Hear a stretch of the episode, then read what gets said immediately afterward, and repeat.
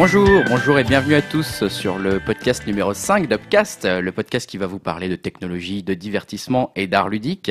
Et aujourd'hui, donc, je suis Grégoire et je suis avec Julien. Bonjour à tous, euh, content de vous retrouver. Ouais, on est content de vous retrouver. Malheureusement, avec nous, il n'y a pas Stan aujourd'hui. Euh, on devait être trois et on a, on a été prévenu hier que Stanislas Lost d'habitude est un petit peu malade. Il a une angine, donc euh, vous pouvez pas trop rester dans ces conditions-là. Donc on va faire sans lui. Hein. on va voir comment on se débrouille. On va, on va, on va improviser un petit peu. En tout cas, on va pas changer le programme pour autant. On va retrouver euh, les, chroniques habituelles, les news habituelles, à savoir qu'on va parler de news techno, on va parler euh, de news divertissement. Alors divertissement, c'est surtout euh, ciné, série, un peu de musique aussi pour en ce qui me concerne cette semaine déjà. Et puis on va aussi parler de art ludique. Alors art ludique, ça va être surtout les jeux vidéo. Après ça, il y aura la rubrique Il y a un an dans l'actu qui consiste à revenir, bah, qu'est-ce qui s'est passé il y a un an et voir euh, bah, quelles sont les actualités qui sont liées aujourd'hui.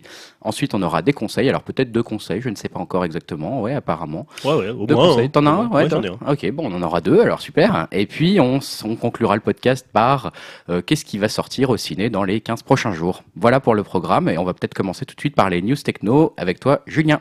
Oui, tout à fait, puisque du, du 6 au 9 janvier dernier, donc là, ça remonte déjà. euh, Ça remonte à quelques jours voilà, déjà. juste après la- notre dernier podcast, il y a eu évidemment le Consumer Electronic Show, Ouais. Euh, plus connu sous le nom de- du CES. Donc le CES qui se tient euh, tous les ans à Las Vegas. Alors ça n'a pas toujours été à Las Vegas, mais depuis quelques années, ça s'est euh, ça s'est installé là-bas. Et alors en fait, pour ceux qui connaîtraient pas le CES, hein, je peux il y en a peut-être, euh, c'est le salon le plus important consacré à l'innovation technologique en électronique grand public. Ouais. C'est comme ça que ça se définit.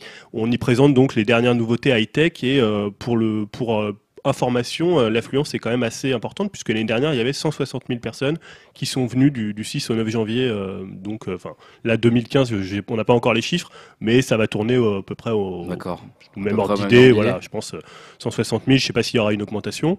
Donc euh, voilà, ce qu'on y présente comme innovation, c'est souvent des innovations en matière de télévision, de jeux vidéo.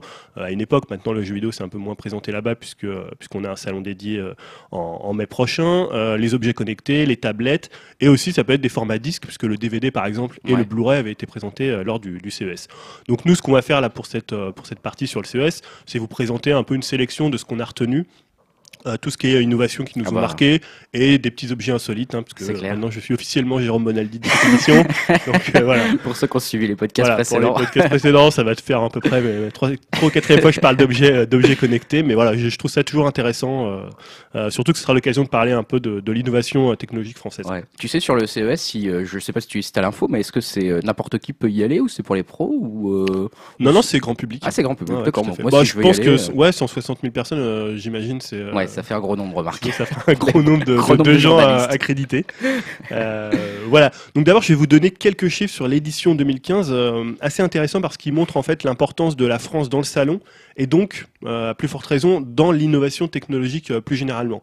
Alors, si on parle du nombre d'exposants, aux trois premières places, alors on trouve évidemment les États-Unis avec euh, 1682 exposants pour cette édition 2015. Ouais. Donc un chiffre assez énorme puisque euh, juste derrière vient la Chine avec 1031. Donc déjà ils ont 600 exposants de plus.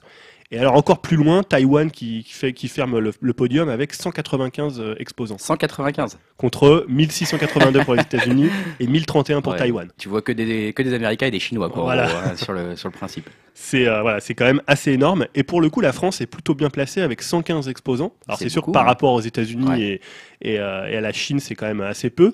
Mais ça veut dire qu'elle est quatrième ex aequo avec la Corée du Sud. Et c'est le premier pays européen, loin devant l'Allemagne qui a 44 exposants et la Grande-Bretagne qui en a 36. Ah, c'est quand même rare que sur le plan techno, on puisse dire qu'on soit ex aequo avec la Corée du Sud quand même en général. Fait, on ouais, se prend des petites clacounettes de, ce- de la part de ce pays qui est en- plutôt en avance sur nous au niveau techno. Et d'ailleurs, c'est pour ça qu'on parle, euh, on a une dénomination pour euh, parler de la technologie à la française. Ouais. C'est la French Tech. Oh Comme on a eu la French, la French Touch euh, euh, au niveau euh, musique électronique, on a la French Tech. D'ailleurs, en janvier dernier, il y a eu à New York une conférence qui s'appelait la French Tech Conference.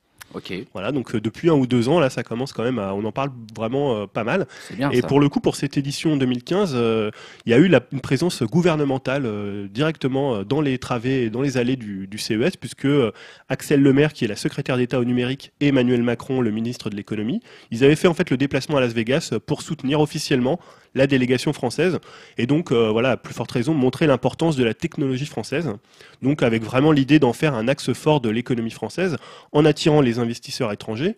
euh, puisque l'idée, voilà, c'est quand même aussi de récupérer des sous pour, pour faire euh, évoluer euh, ce, ce, marché, ce marché naissant ou plutôt renaissant, j'y viendrai après, et en créant, donc là je cite Axel Lemaire, un écosystème d'innovation ouvert où des grands projets, ou des grands groupes, pardon, et, et des startups travaillent ensemble. D'accord. Voilà, puisque c'est vrai qu'on va le voir, mais y a, hum, la France, elle est surtout présente sur les technologies de, pas vraiment les technologies de pointe, mais plutôt les objets, les petits objets, les choses, les mmh. choses connectées. Les trucs que t'aimes bien, quoi. Voilà, les trucs que j'aime bien, qui sont souvent développés par des startups et moins par des grands groupes. C'est vrai qu'on souffre plus par rapport à des grands groupes, je sais pas comme Apple, comme euh, Sony, comme Samsung, qui font le gros de, de, la technologie. Mais sur des objets connectés, on est quand même euh, très présent.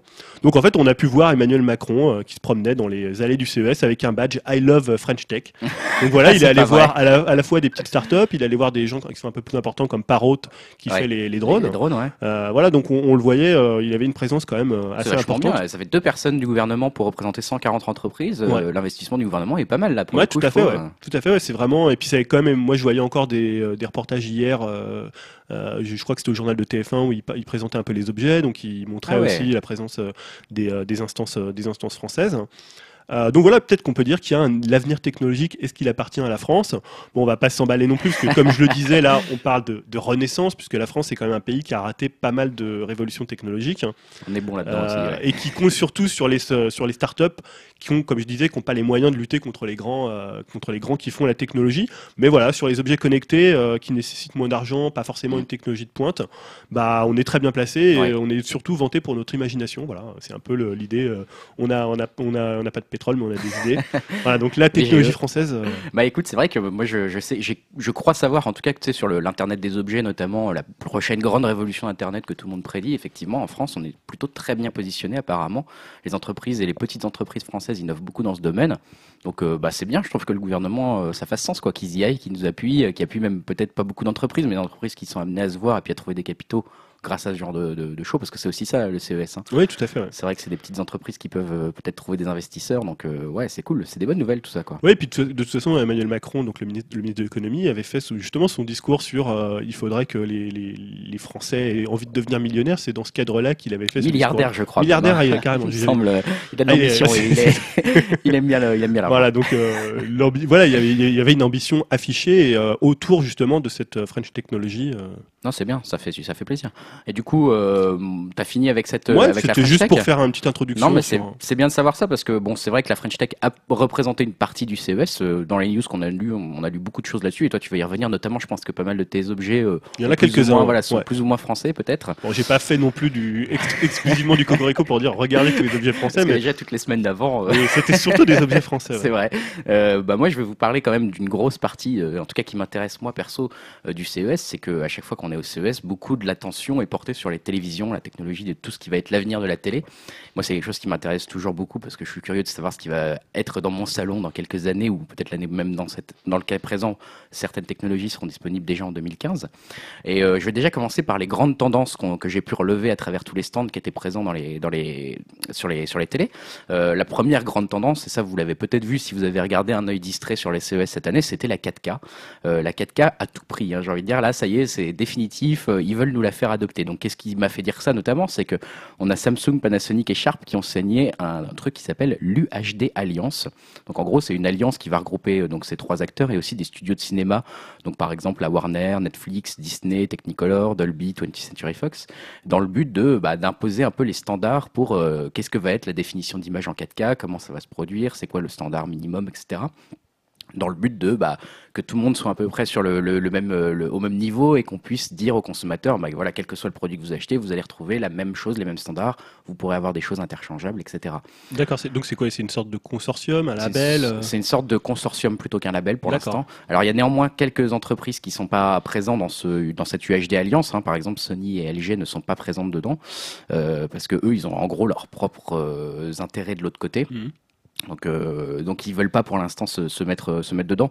Euh, en tout cas, la 4K est clairement, parce que même Sony et LG, je vais y revenir, mais ont également présenté, c'est pas ça qui veut dire qu'ils n'ont pas présenté de 4K, mm. hein. ça veut dire juste que commercialement ils veulent pas s'associer avec Samsung, etc.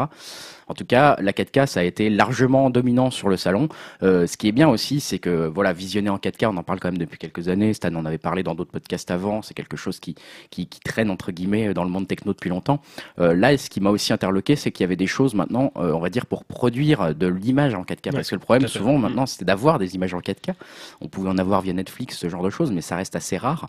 Euh, là, il y a Panasonic qui a annoncé le premier lecteur DVD Blu-ray natif 4K. Donc ça y est, c'est le premier. On va enfin pouvoir lire des Blu-ray 4K. Alors le problème, c'est que les Blu-ray 4K n'existent pas encore. Hein. Ceux qui créent la, norme Blu-ray euh, n'ont pas encore. Euh, il n'existe pas encore en fait de Blu-ray qui peuvent stocker des vidéos de, cette définition-là, à savoir 3840 sur 2160 D'accord. Donc pour l'instant, c'est juste de la VOD. Pour l'instant, c'est juste de la VOD, mais on sent que ça va venir puisque le, ceux qui détiennent la technologie Blu-ray et la, on va dire l'association, je ne sais pas si c'est une association, mais qui gère le format Blu-ray pour Sony, euh, a euh, parlé de la fin d'année pour avoir vraiment les premiers DVD 4K. Donc ça ne devrait pas tarder à venir chez nous. Et puis si on veut aussi avoir de la, du format 4K à regarder, il y a Panasonic et Sony qui ont aussi présenté des caméscopes filmant en 4K pour le grand public, hein, donc toujours. Donc on va aussi pouvoir faire nos propres vidéos, etc. pour pouvoir euh, bah, peut-être regarder vos films de vacances en 4K. Enfin, peu à peu, ça va venir euh, la 4K. Donc la 4K, grosse tendance. Deuxième grosse tendance, c'est les quantum dots. Je ne sais pas si tu en as entendu parler, Julien. Les boîtes quantiques en français. Euh, qu'est-ce que c'est que ce, cette technologie? Alors c'est quelque chose que Sony avait fait déjà depuis quelques années et qui, dont ils espéraient que ça soit un peu le, saut technologique suffisant bah, justement pour inciter les consommateurs à passer vraiment aux écrans 4K. Euh, c'est une technologie qui a été, euh, je vais aller rapidement là-dessus, mais développée il y a 33 ans par des Russes, des scientifiques russes. Et en gros, c'est le principe, c'est de résoudre le problème des TV LCD, à savoir donner une, euh, une plus grande largeur de, de gamme de couleurs. Parce que souvent, le problème des LCD, c'est que par rapport au LED, bah, la, la, gamme de couleurs est vachement réduite en fait, très très réduite. Donc ici, la technologie des quantum dots, ça consiste à, ça peut être ajouté en fait comme une couche sur les écrans LCD ou LED, et pour améliorer la gamme chromatique. Donc c'est apparemment assez drastique. Hein. on se rapproche euh, presque de ce qu'il y a sur une technologie OLED. Ça va augmenter, je crois, de 2,5 fois la gamme chromatique. Donc on va voir beaucoup plus de couleurs. Apparemment, les rouges par exemple et les jaunes sont beaucoup plus euh, brillants. Euh, on les voit beaucoup mieux.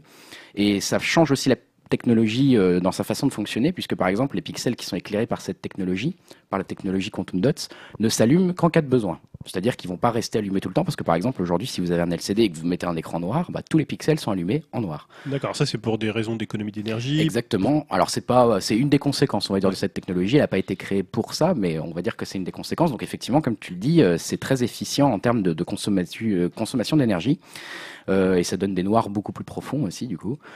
Euh, c'est une technologie qu'on peut déjà trouver hein, dans le grand public euh, pour ceux qui se demandent à quoi ça ressemble, notamment par exemple sur le Kindle Fire HDX d'Amazon. Euh, c'est une, une, tablette qui utilise les Quantum Dots. Donc là, clairement, quasiment toutes les télévisions du CES 2015 ont présenté des télévisions, tous les fabricants ont présenté des télévisions avec cette technologie Quantum Dots.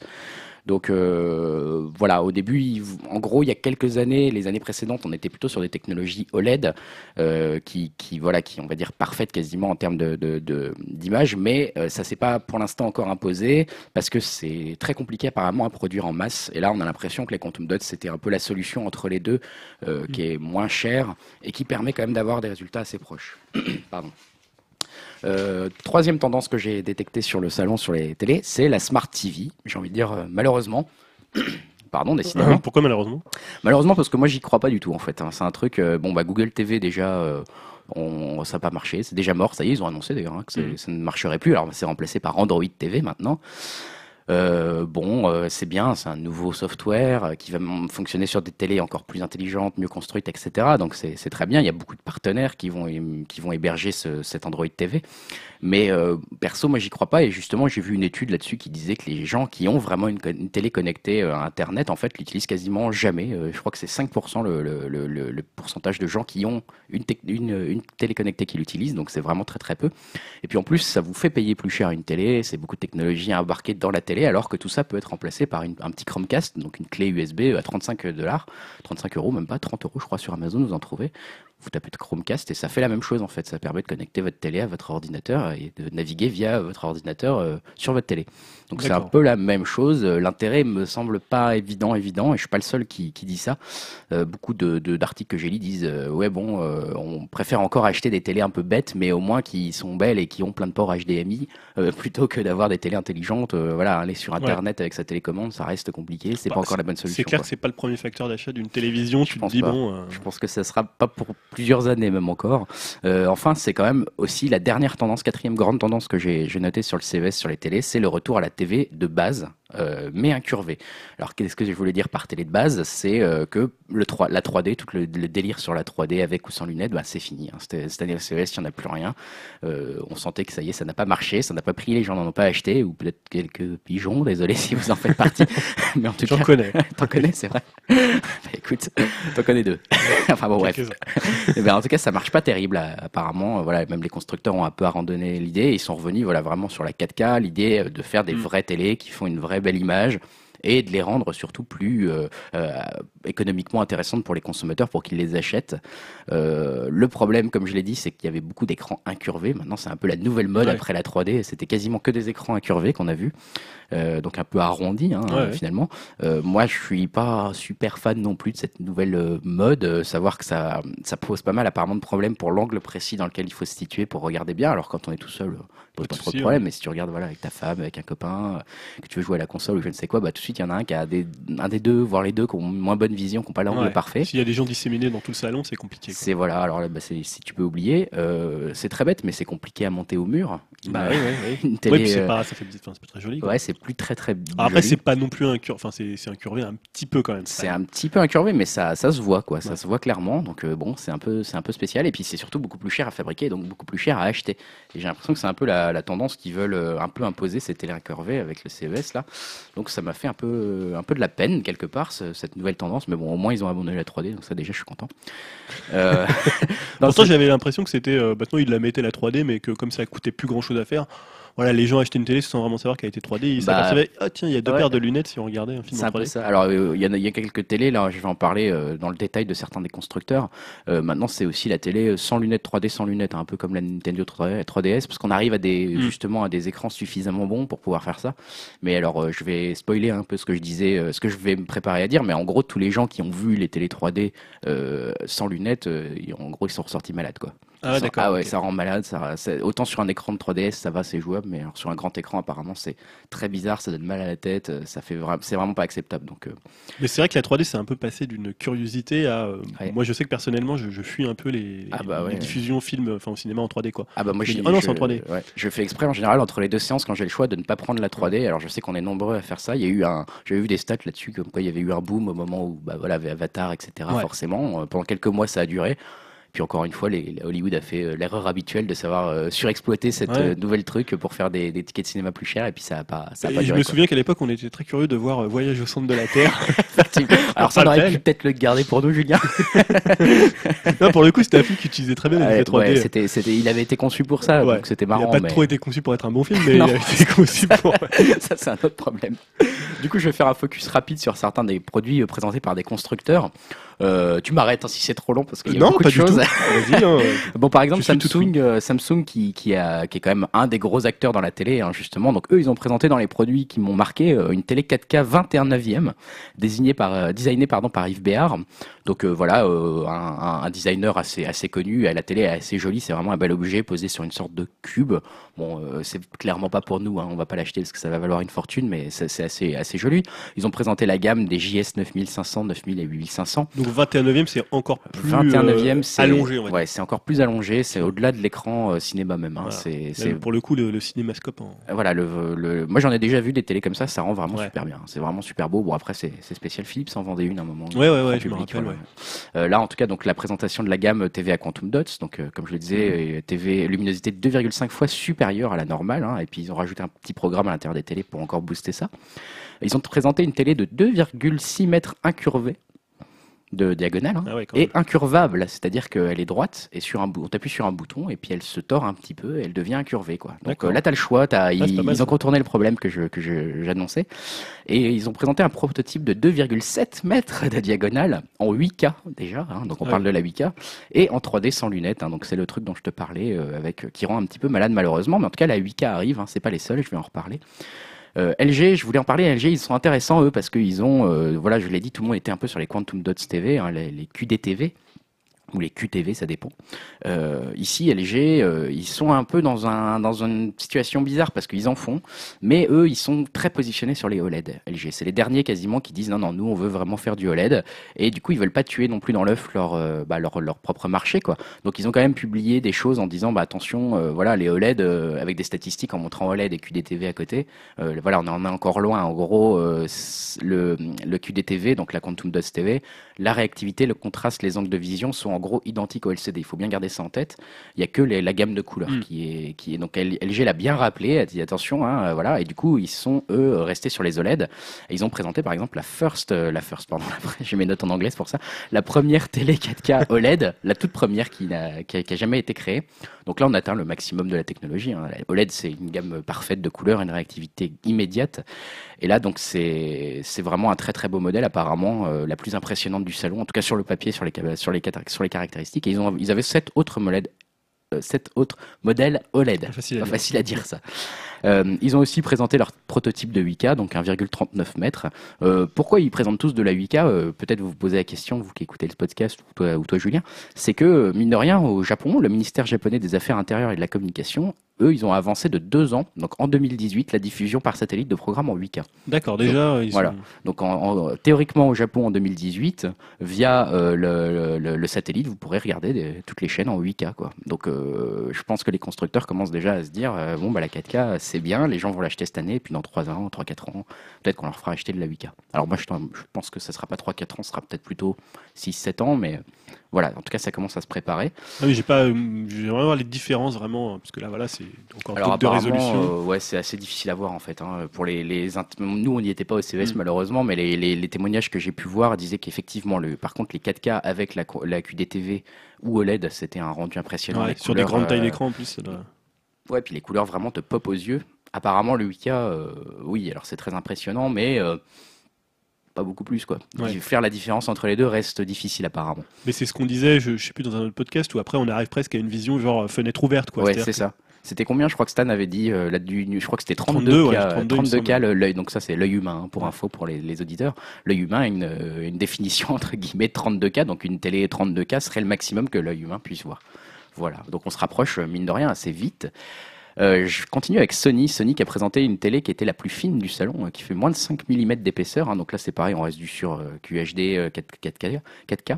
5 mm d'épaisseur, il faut se rendre Ouais. compte que c'est plus fin que votre téléphone hein, quand Ouais. même. Donc euh, ça fait un peu bizarre. hein, de- accroché de au mur, c'est bien ça. Voilà, là, ça fait vraiment très fin. Au limite, on la voit pas quand on passe à côté Ouais. au mur. Euh, là, on commence à, à atteindre des trucs sympas. Bon, après, c'est un peu un petit détail parce que finalement, on le voit pas souvent l'épaisseur de cette télé, mais, mais voilà. Et ils ont présenté leur TV connectée Bravia et maintenant, voilà, elles tournent toutes sur Android TV, c'est ce que je disais. hein. donc 12 modèles à définition Ultra HD, donc 4K, euh, avec euh, co- commande vocale, le Super Google Cast qui va permettre bah, de partager du contenu, contenu audio dans la maison à travers le réseau Wi-Fi via votre télé. Enfin voilà, il- ça va, ça va devenir un peu. Ils essayent d'en faire le centre euh, vraiment de la vie et non plus que du salon. On va voir. Moi, je suis assez dubitatif, vous l'avez Mhm. compris. Euh, HP qui a présenté un truc intéressant. Alors, bien sûr, ils ont tous présenté leur euh, 4K, etc. HP a présenté même de la 5K parce que c'est un format qui commence à s'imposer aussi avec le l'iMac euh, 27 pouces Retina 5K qui avait été annoncé par Apple.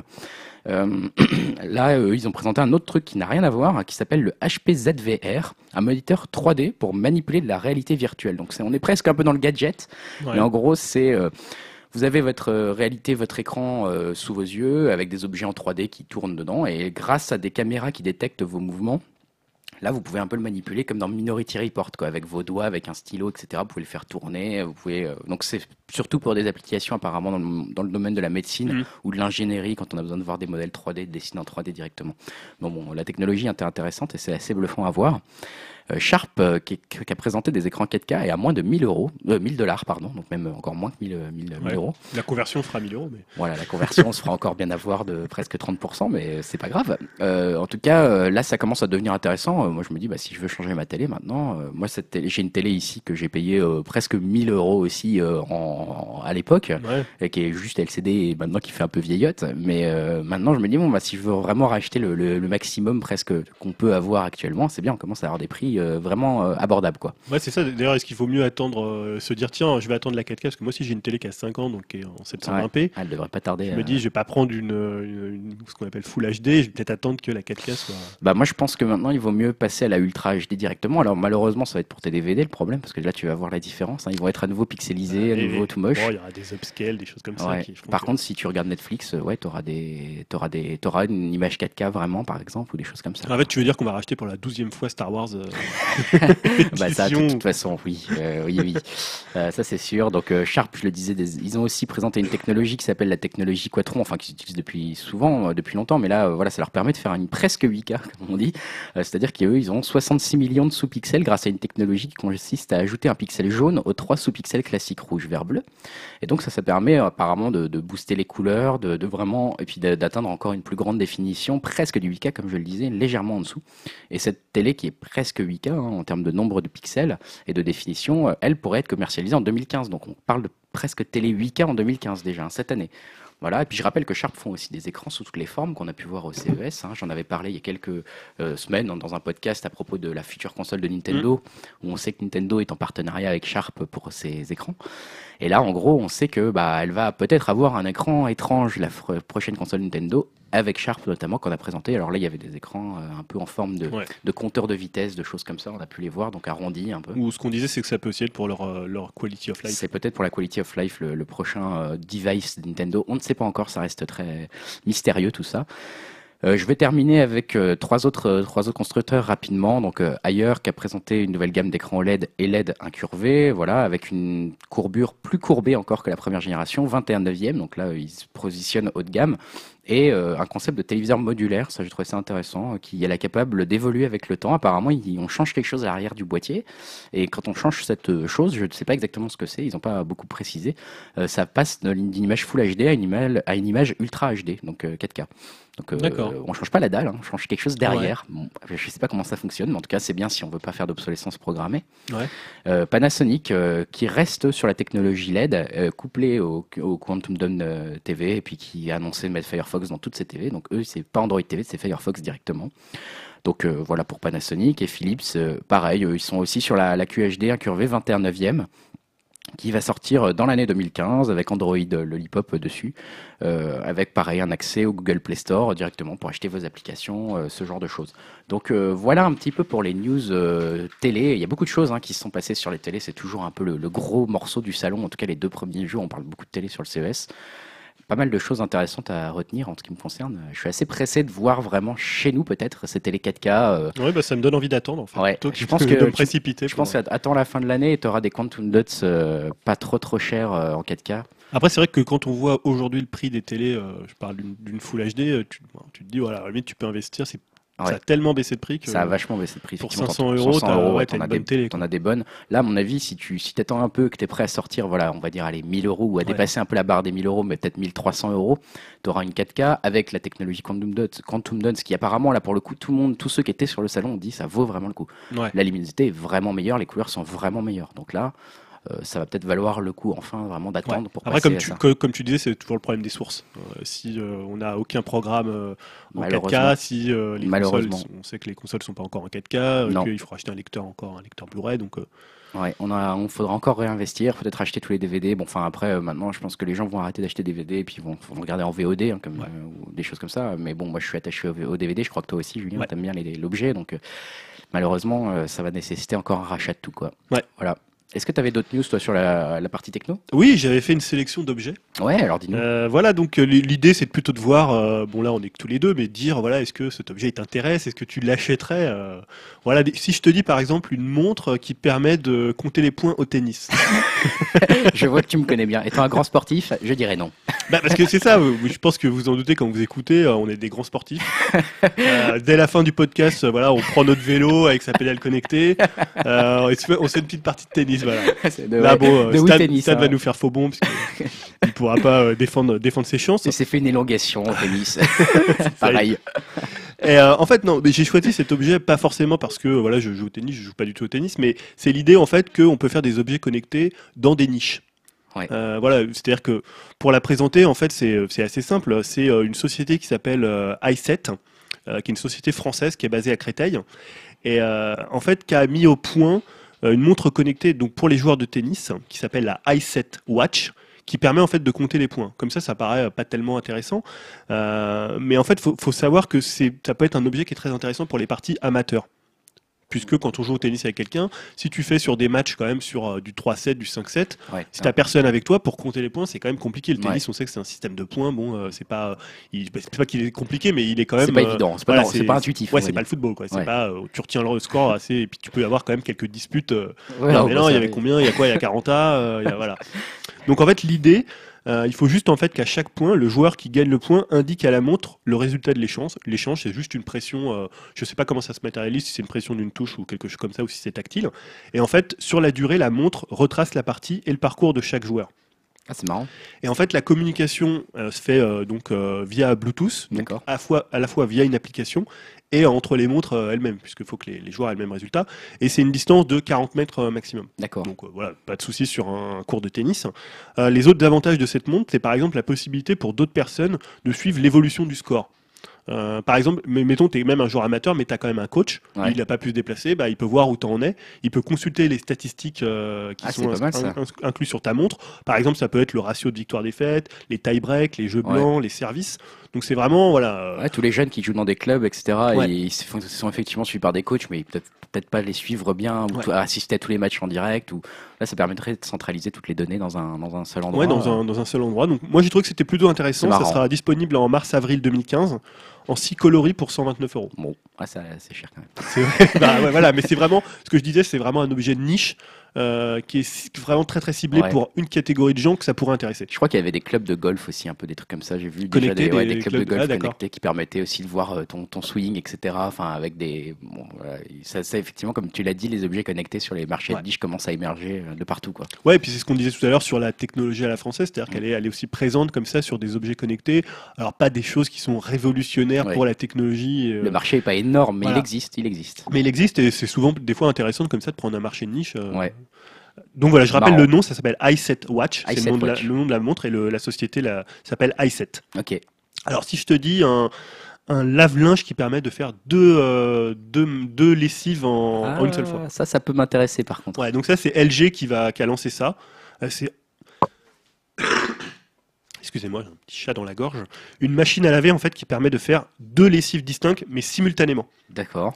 En fait, on a, euh, on a en fait un, un lave-linge principal tout en bas et tout en bas on a en fait un tiroir qui sert également de socle avec euh, en fait un mini lave-linge. Ah, donc, attends, t'as ton truc euh, qui tourne, et en dessous, t'as un tiroir, et dans ce tiroir, tu peux remettre des vêtements différents avec un autre machin Ouais, pour les. tout à fait. Ah oui, En fait, deux ouais, trucs c'est- différents, quoi. Deux trucs séparés, en fait, euh, sur ce, sur ce lave-linge. Ouais, en fait, tu as le, le tiroir où tu peux par exemple mettre des textiles, euh, genre textiles délicats, euh, des choses comme ça. Incroyable, ce truc. Bon, bah, du coup, il faut. Ouais, il faut. C'est marrant parce que ça permet. Oui, c'est pas mal pour euh, des familles, par exemple. hein, justement, je pense à, à ma- aux vêtements de ma fille ou etc. euh, qui peuvent permettre de, ouais, de séparer un peu les machines. C'est pas mal, ce truc.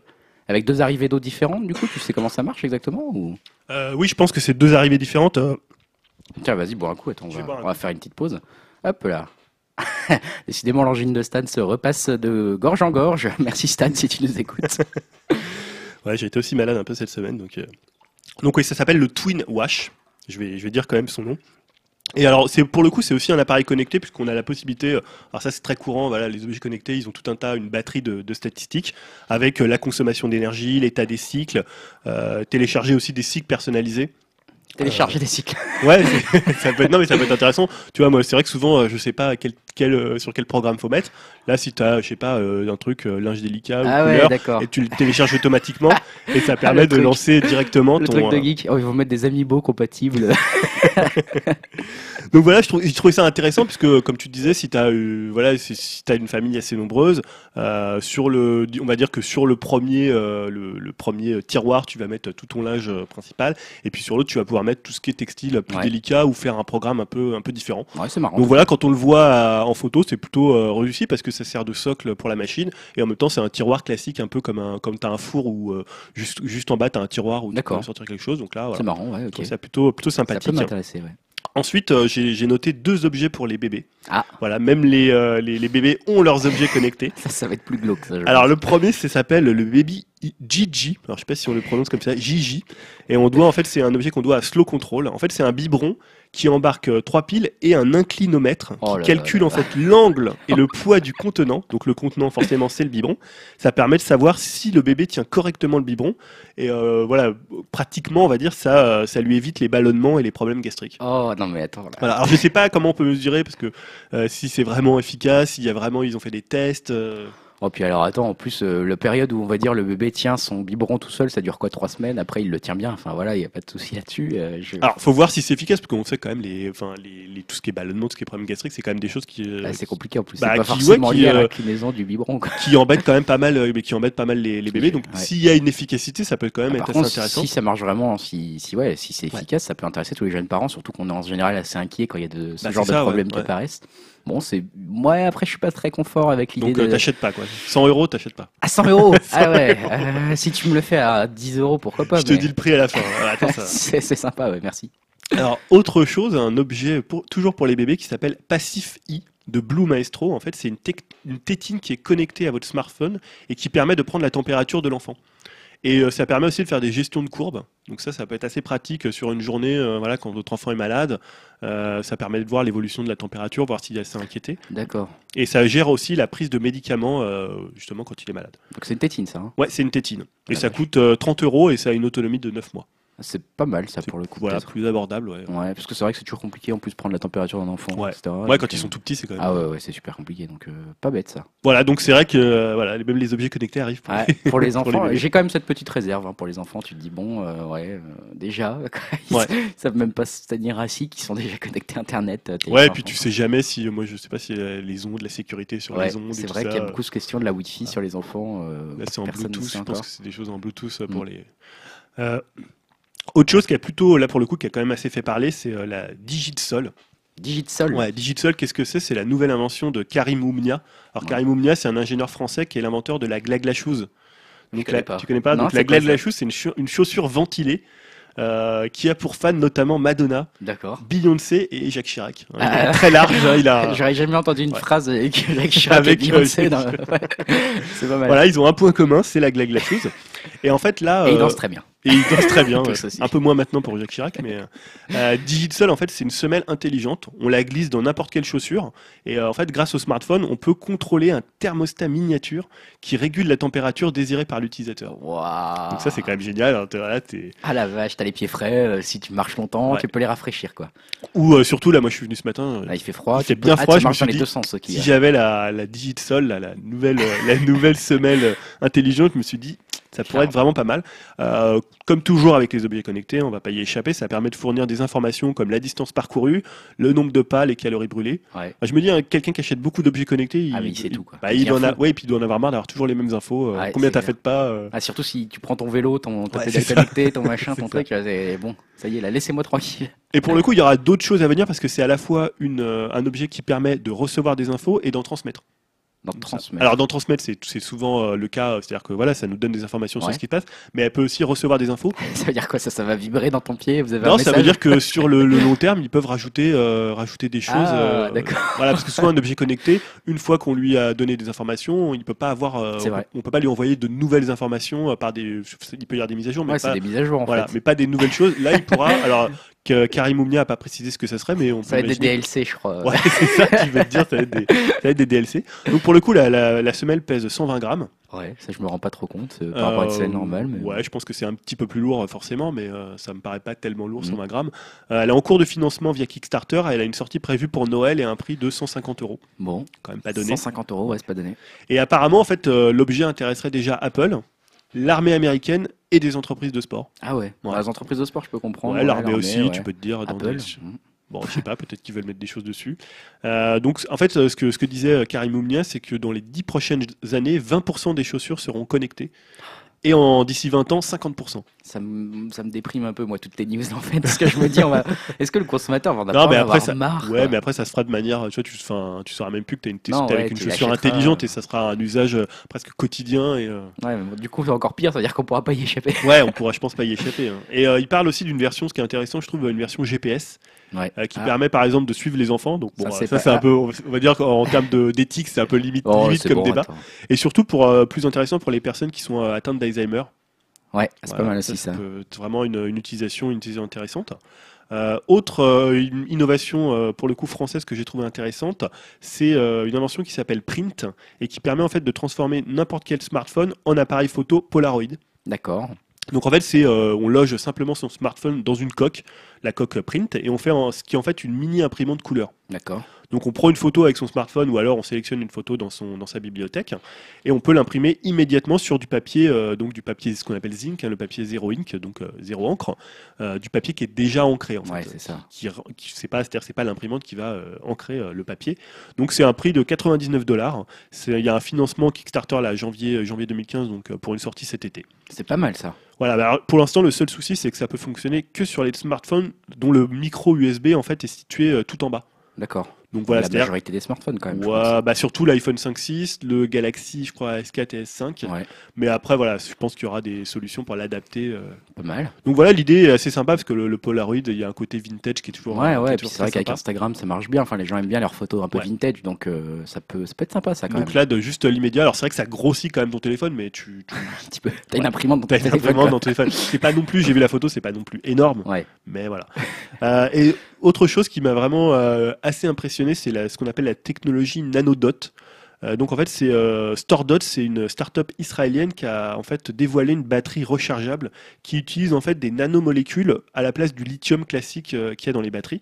Et en fait, cette technologie, donc comme je disais, qui s'appelle nanodot, permet une recharge. Alors là, non plus en une heure comme la plupart des des, des devices actuels, des, par exemple pour les téléphones, mais en moins d'une minute. En moins d'une minute. Ouais. Ton, télé- ton téléphone moins- ouais. chargé en moins d'une minute. En une charge complète en moins d'une minute. Ah, ça, c'est ça, c'est là, là, ça, là, ça va révolutionner le marché. Ça, Bah, là, c'est dingue. Et surtout, ils ont aussi conçu une version pour équiper les batteries des voitures électriques et les recharger en 3 minutes. Oh purée. attends, Alors que là, on est entre 1 heure et 12 heures euh, selon les batteries, ils selon vont- les modèles. Ils vont casser le marché, eux. Là, c'est quand même une. Moi, j'ai trouvé ça quand même dingue. Après, Alors là, ouais, eux, ils vont se faire acheter par Apple et tout là, je peux comprendre, ça, c'est pas possible. Voilà, alors je sais pas sur, euh, sur s'il y a de la concurrence sur ce marché-là, s'il y a déjà des batteries qui sont euh, aussi perfectionnées et qui sont aussi rapides, parce que là, tu te dis une minute, enfin pour C'est moi c'est une révolution, c'est quand même un Ah bah, truc. C'est-à-dire qu'en fait, limite, tu t'en fous de ta batterie si elle dure longtemps ou pas, parce Ouais. qu'il suffit de trouver une prise quelque part et Ouais. boum, quoi, tu restes 30 secondes branché, t'as déjà la moitié de ton téléphone rechargé.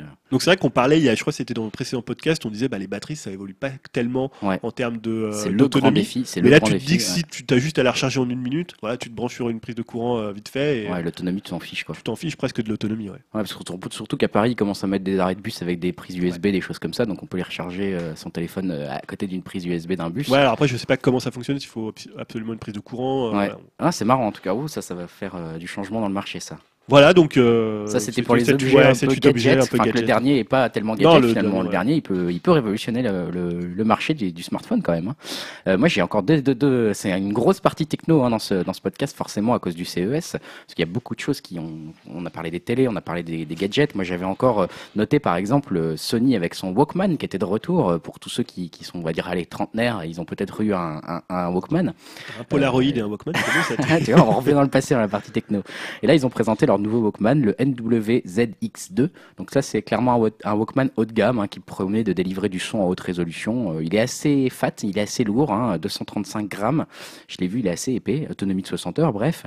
Et eux, ils ont une technologie Digital Sound Enhancement Engine qui permet, t'as vu un peu, permet d'améliorer chaque morceau importé euh, normalement dans le, dans le terminal. Donc ça va aller chercher au-delà de la gamme du morceau que tu as mis. Ça va augmenter la fréquence et la profondeur d'échantillonnage et théoriquement donner une, une écoute euh, proche de la haute résolution euh, sur n'importe quel morceau que tu as mis dedans. Ça sortira en Europe au printemps et euh, on sait pour l'instant juste le prix US qui est de 1100 dollars.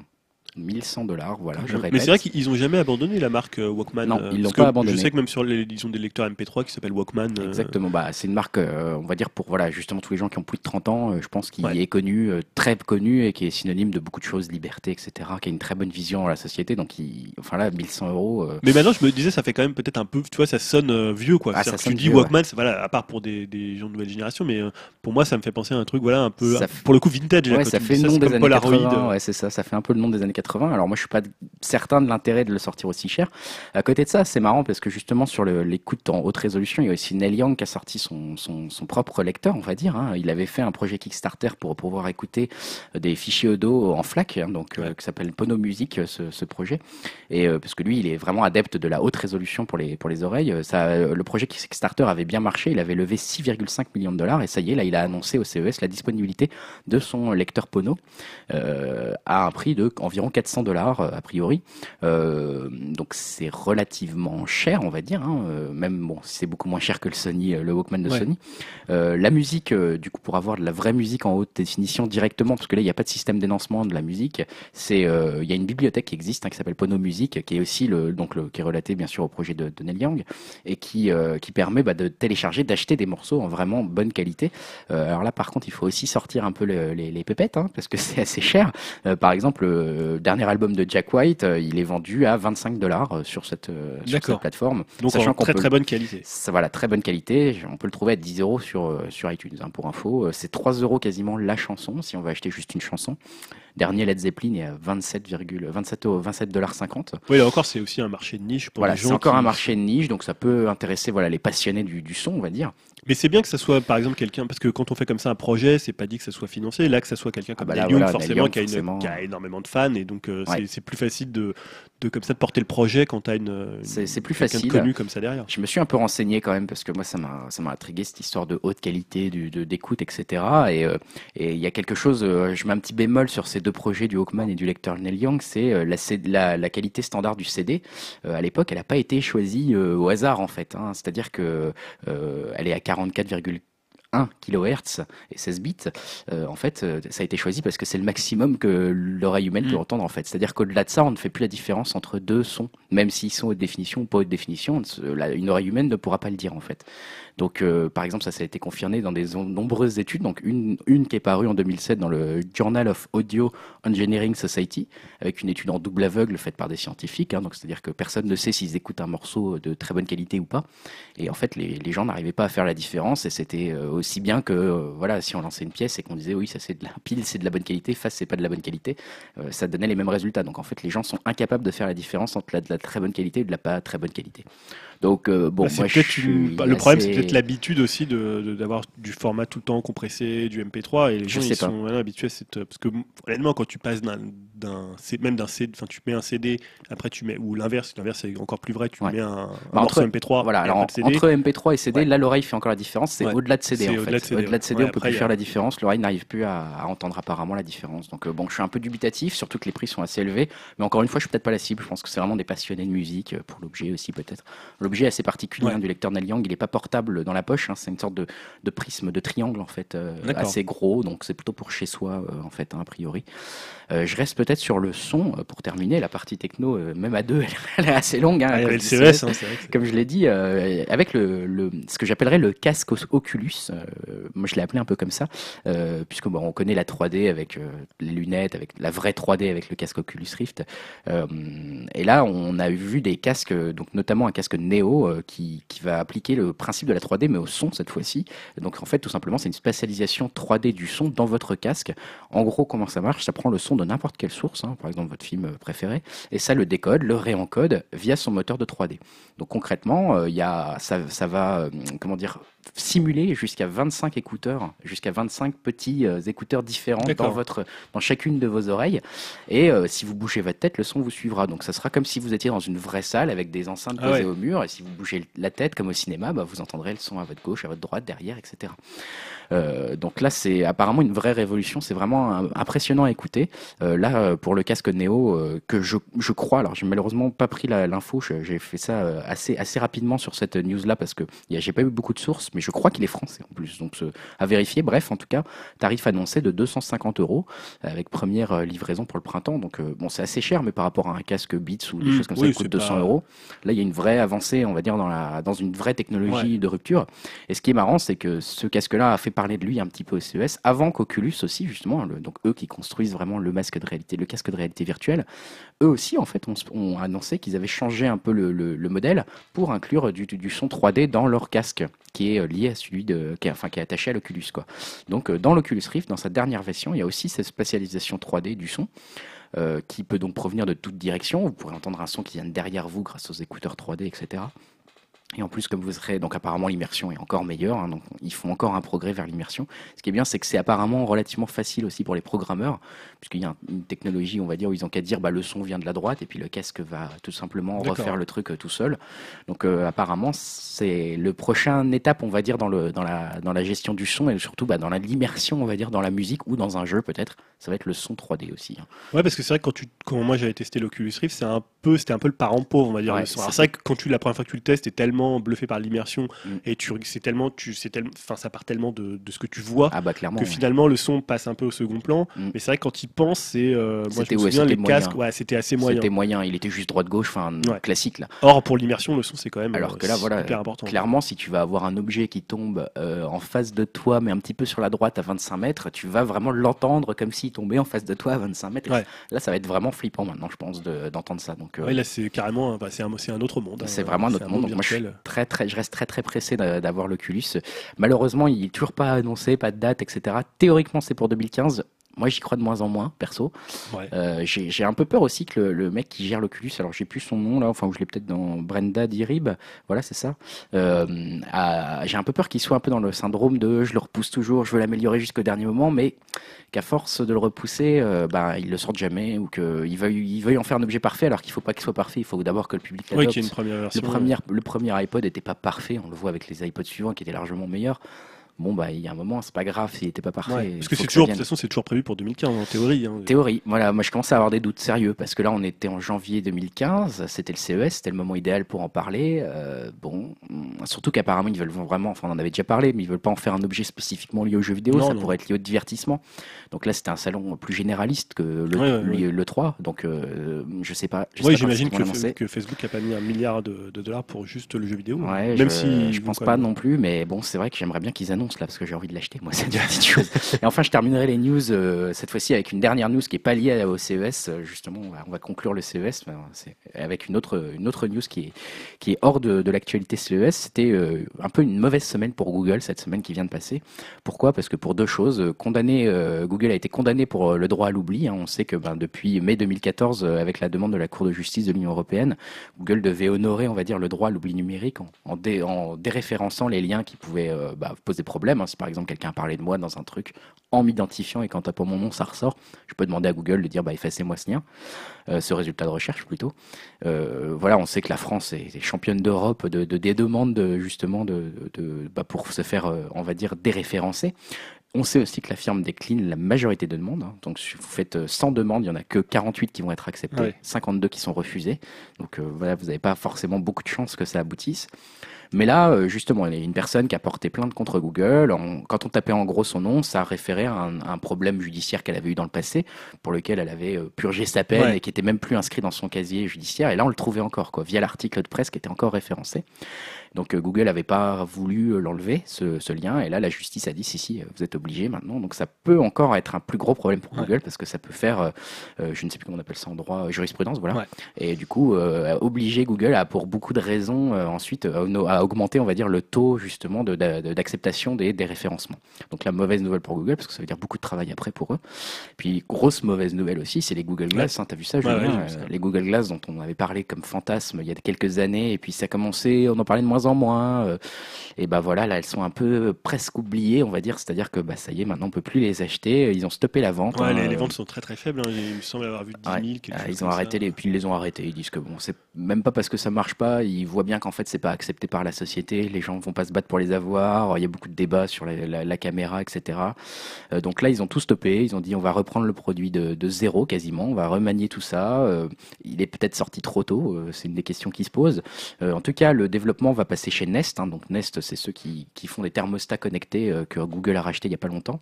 Euh, un produit qui marche très très bien aux États-Unis notamment euh, qui appartient à Google depuis 2013. Et donc, le produit, va, la, la, la, la Google Glass, les Google Glass vont être chapeautés maintenant par Tony Fadell.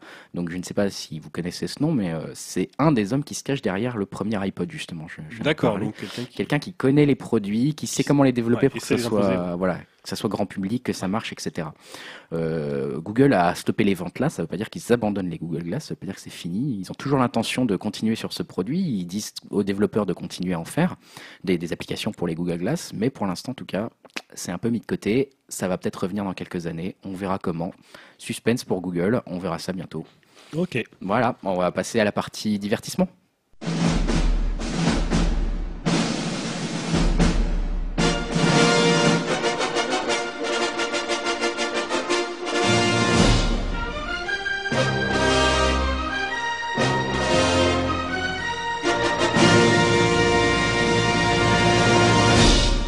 Alors Julien, du coup, pour la partie divertissement, tu vas nous parler de Golden Globes, hein, c'est ça? Ouais, tout à fait, puisque le, le 11 janvier dernier a eu lieu la 72e cérémonie des Golden Globes, qui récompense les films de cinéma et les, euh, on va dire, les séries Ouais. ou les films de télévision, puisqu'il y a aussi ce qu'on appelle des téléfilms en France qui s'appellent euh, films de télévision. Ah, ils sont récompensés là-haut aussi, d'accord. Ouais, tout à Je fait, pas, ouais, tu vois, ok. Bah, par exemple, l'année dernière, on avait eu euh, Liberace, le, le, le film de. euh, Ah, c'est un film télé, ça?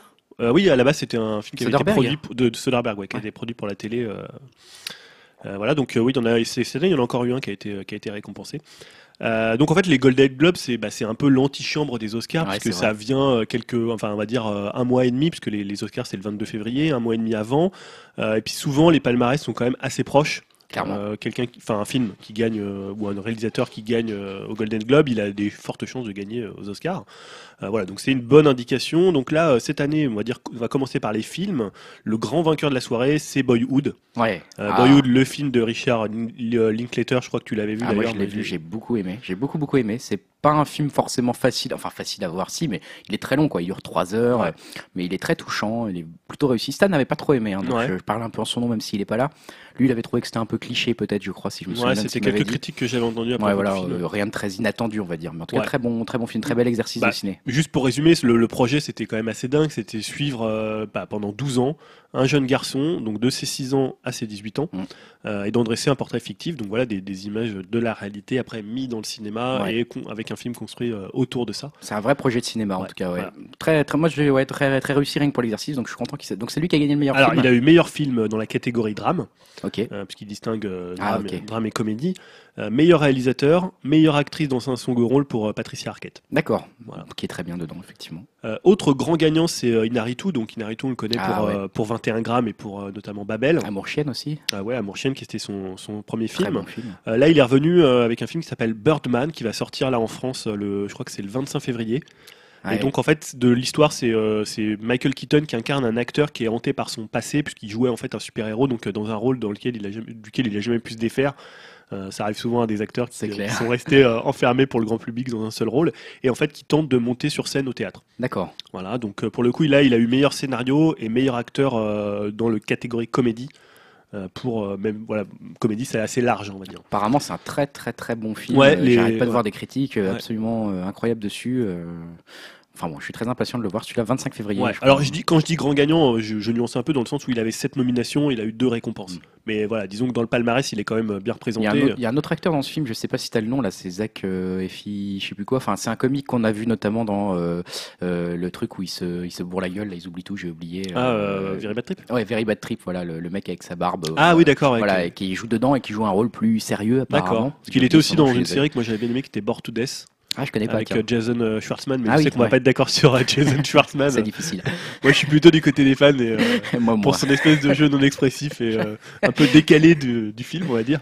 Et euh, voilà, donc en fait, il a aussi raté. Alors, on dit quand je dis c'est voilà deux, deux trophées pour cette nomination, c'est surtout qu'il a raté le, le trophée du meilleur film catégorie comédie qui a été décerné au Grand Budapest Hotel de Wes Anderson. Hum, Ça va, c'est un bon film aussi. Alors par contre, le gros perdant de la soirée, c'est The Imitation Game euh, du Norvégien Mortem Tildum, qui a été nominé en fait à cinq reprises et qui a rien gagné. Ah, dommage. Euh, qui sort là, je crois. euh, Bah ouais, je je- sais on plus va en si- parler, je si pense, c'est euh, cette semaine ou la semaine prochaine. la semaine d'après. Ouais, la semaine d'après, qui raconte en fait l'histoire d'un mathématicien qui est engagé durant la Seconde Guerre mondiale pour décrypter les messages de l'armée allemande. En fait, ça. euh, d'après ce que j'ai vu dans la bande-annonce, il met au point une invention complètement révolutionnaire de, de décryptage. Ouais, c'est Alan Turing, euh, effectivement, et qui est interprété par, euh, alors je vais mal le prononcer, mais Bénédicte euh, Ouais, Cumberbatch, je ne sais pas comment ça se Tout à prononce. fait. j'ai- Celui qui fait Sherlock Holmes ou qui fait le dragon dans, dans Bilbo. Et euh, avec c'est Keira Knightley qui est dedans, je crois. Ouais, c'est Keira Knightley. Ah oui, t'as raison, c'est Keira Knightley qui est dedans. Donc, euh, en tout cas, bon, on en reparlera peut-être à la fin du podcast de ce, de ce film-là, mais malheureusement, il a, il a tout raté. Alors, j'ai vu un truc sur Slate qui disait qu'effectivement, l'histoire était incroyable d'Alan Turing. Mhm. Euh, de, je sais pas si tu l'as mentionné, mais en plus, il était homosexuel. Et Non, euh, voilà, il était homosexuel, et du coup, à l'époque, c'était encore illégal. Donc, voilà, il a été notamment un peu mis à l'index pour ça, etc. Apparemment, son histoire est exceptionnelle, mais le film n'est pas exceptionnel. D'accord. C'est un ouais. peu ça le problème du, du film. Voilà, bon. C'est un peu le, le sujet qui dépasse le film. Donc, euh, C'est un peu le sujet qui dépasse le film, c'est bien formulé, ouais. même si quand on voit, c'est vrai que quand on voit la, la bande-annonce, ça fait un peu film à Oscar, donc euh, potentiellement film à. Golden Globe. On verra sur les Oscars où il est aussi nominé. Après, juste pour euh, rapidement sur le palmarès cinéma, euh, Julianne Moore, hein, toujours impeccable, a Ouais. gagné aussi encore le, le, le- le Golden Globe de la meilleure actrice euh, côté, côté drame pour Still Alice. Oui.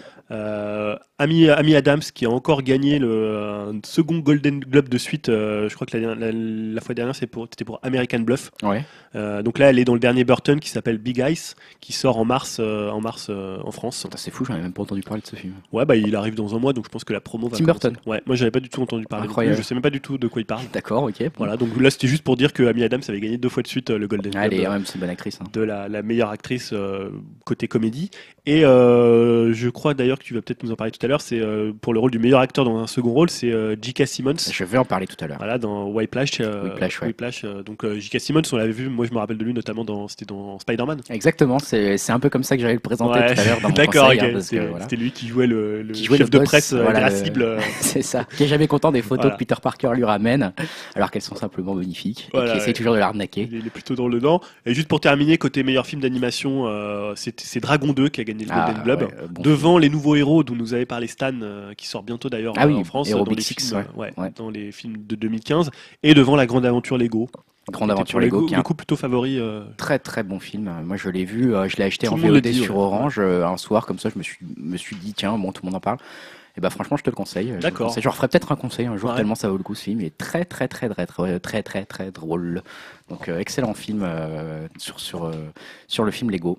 Et alors du coup euh, ça c'était les principaux résultats Ouais. sur les Golden Globes. Mais si- sinon, pour le coup, comme ça, Ouais. ça fait le lien, puisque euh, il y a les Oscars 2015 qui Ouais. ont annoncé leur nomination, et comme euh, il n'y a pas de série dans les Oscars, euh, je vais faire le, le lien Ah avec, avec, le, avec le film. Bonne idée.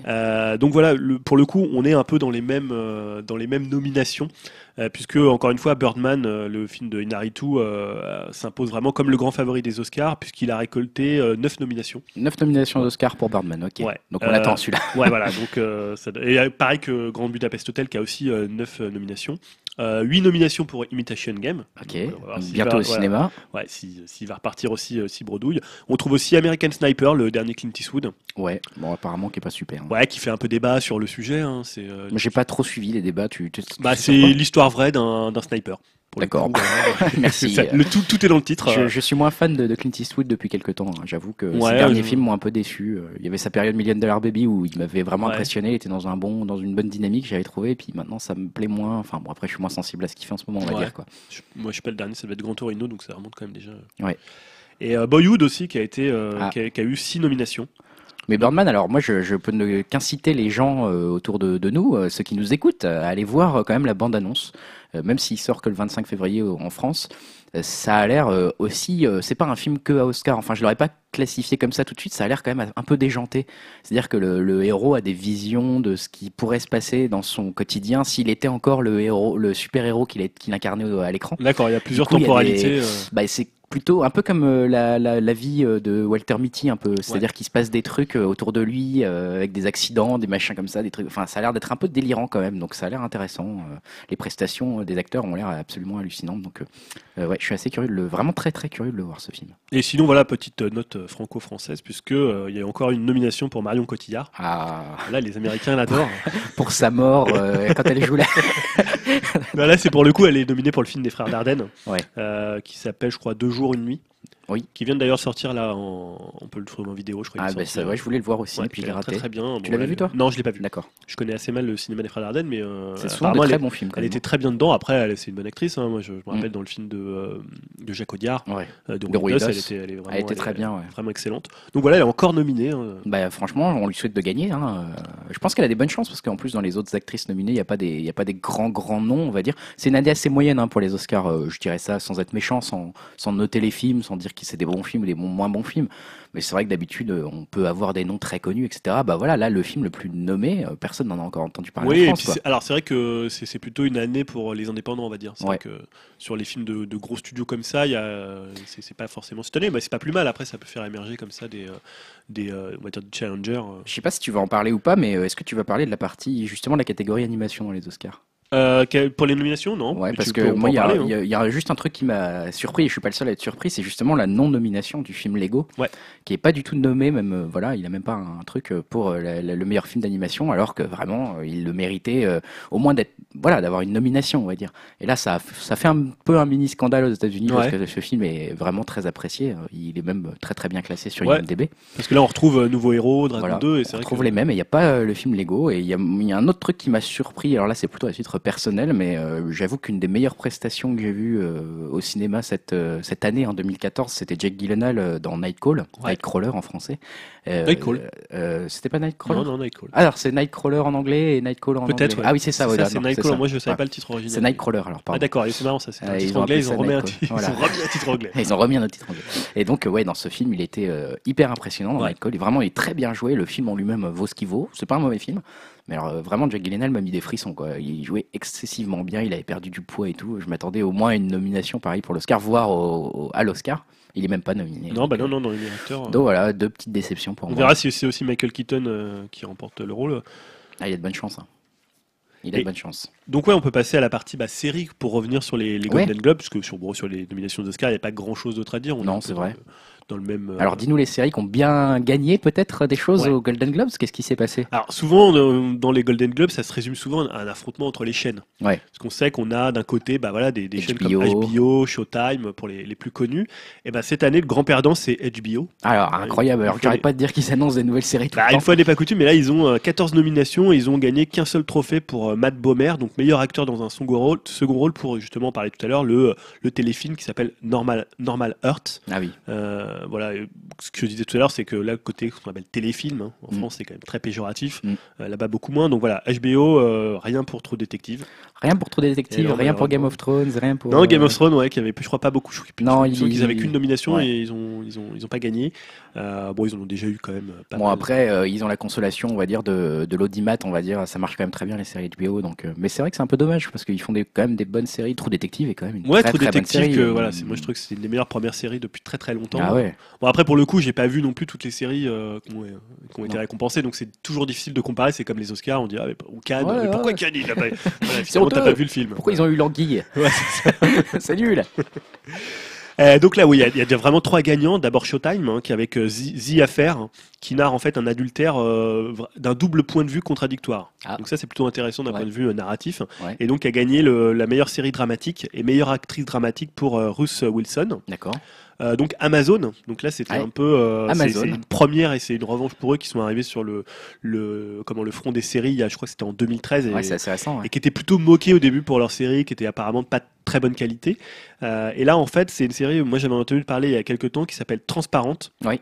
Euh, donc l'histoire d'un père qui est transgenre et qui fait son coming out et qui a raflé en fait meilleure série comique et meilleur acteur comique pour euh, Jeffrey Tambor. Alors quand ils disent comics, c'est parce que c'est drôle ou euh, c'est d'un point de tu sais ça si c'est un peu genre on va dire sur un ton humoristique ou Ouais, c'est voilà plus qu'il y a des, des éléments de comédie. D'accord. Mais c'est pas non plus. c'est pas euh, ouais. drôle. voilà. C'est on va dire plutôt c'est pas com- dramatique comédie. on va dire. Il y a Ouais, comédie et drame. ouais, c'est ça. Voilà, il ok. distingue, Eh les ben, deux. deux- donc deux trophées pour Amazon. Ouais, deux trophées pour Amazon. Donc ça, ça a euh, dû faire chier. Puis, Ouais, c'est ça. ouais. Et puis ça a dû surtout, ouais, c'était un peu un petit sentiment de revanche pour Ouais. pour Amazon. Euh, autre autre en fait, autre- deux récompenses aussi pour pour la mini-série Fargo. euh, qui est produite Netflix. par FX.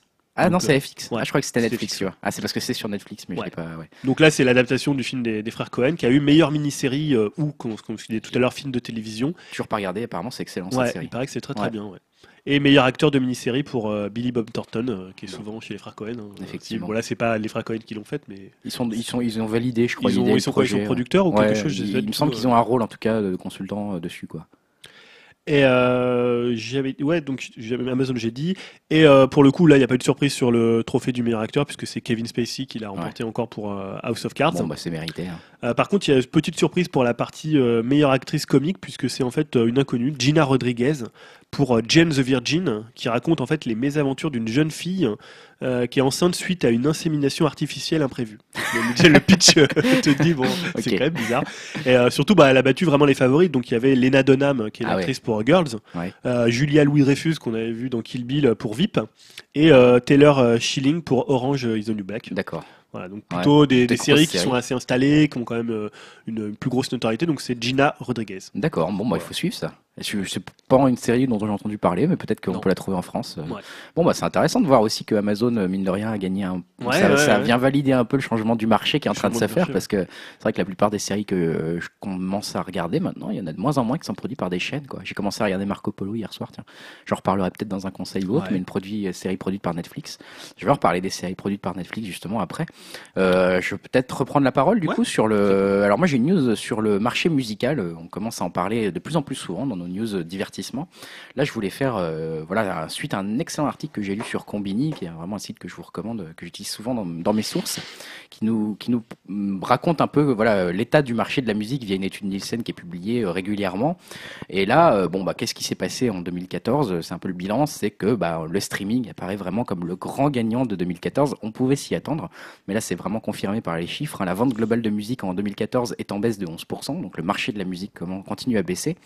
On retrouve cette baisse notamment sur la vente physique, avec une baisse de 14% des, ventes physiques, et les ventes numériques, hein, donc sur Apple, euh, Apple iTunes, quand vous allez acheter un morceau, bah, ça c'est en, baisse de 9%. Euh, globalement, si on regarde sur les États-Unis, euh, il y a un, déclin de 12%, euh, aux Éta- juste aux États-Unis, hein, des ventes de musique dématérialisées. Alors que justement le streaming, là pour le coup, n'a cessé dans le même temps d'augmenter. Et par exemple, Variety a, cité, eux, un bond de 54% des, de- de- des écoutes via le streaming euh, dans, dans la même année, en 2014.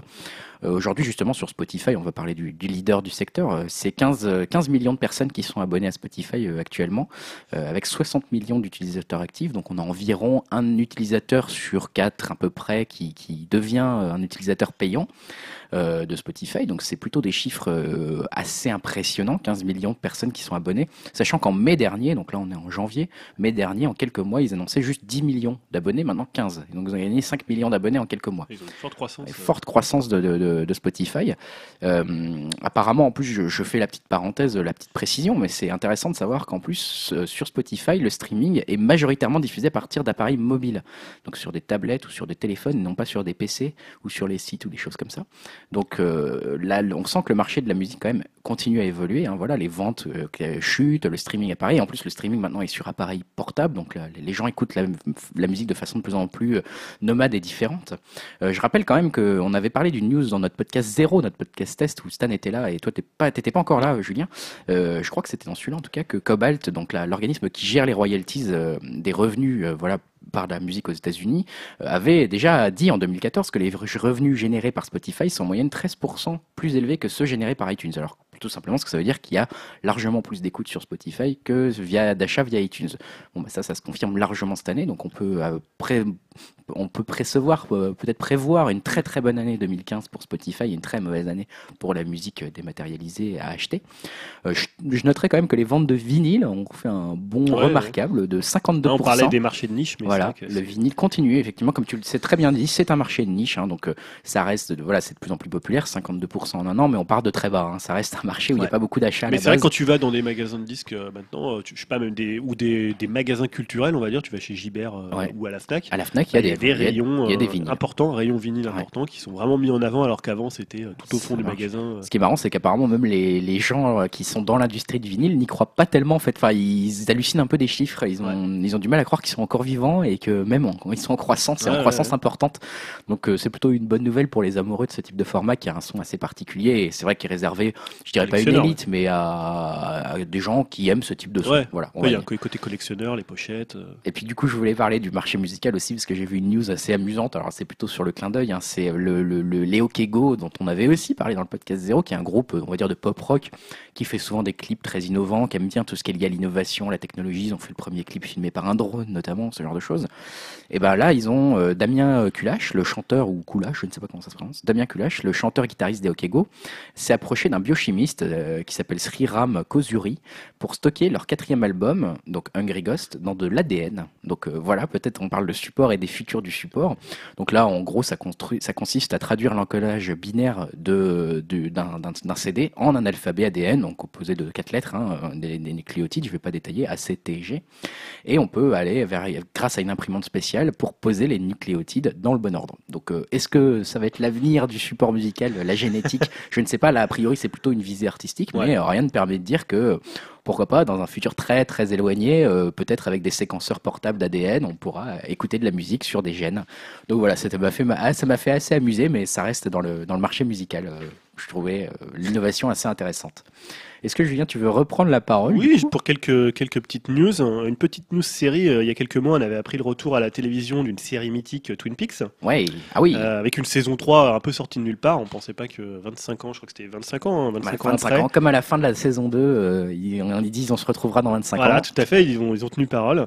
Euh, et donc, moi, ce que je trouve intéressant et un peu cerise sur le gâteau, c'était qu'on retrouvait Mark Frost à la production et bien sûr David Lynch à la réalisation pour, je crois que c'est 7 épisodes pour la totalité, ou je sais plus, Ça, sept ça ou- va être 7 sept ou 9. 7, ouais, 7 ou 8, moi j'avais lu un truc comme ça mais aussi. il sera à la réalisation de tous les épisodes, qui est d'ailleurs pas le cas sur la série. Non, euh, non, non, il en avait réalisé 3-4 sans Ouais. la série originale, qui étaient d'ailleurs les 3-4 meilleurs épisodes, disons-le franchement, hein, parce que c'est ceux, où, on va dire, les plus euh, Les- ouais, les- bizarres, euh, qui se passent un peu dans des rêves, on sait pas trop. Même si l'intégralité de la série L'intégralité de la série est excellente et effectivement assez étrange et étrangement drôle, on va dire. Et alors donc pour le coup ça a été confirmé, je crois que c'était il y a une semaine ou deux, que d'ailleurs donc le- pour moi le vrai ambassadeur du café devant George Clooney, c'est donc l'agent Dale Cooper. Ah, c'est bien. What else, c'était lui euh, bien avant.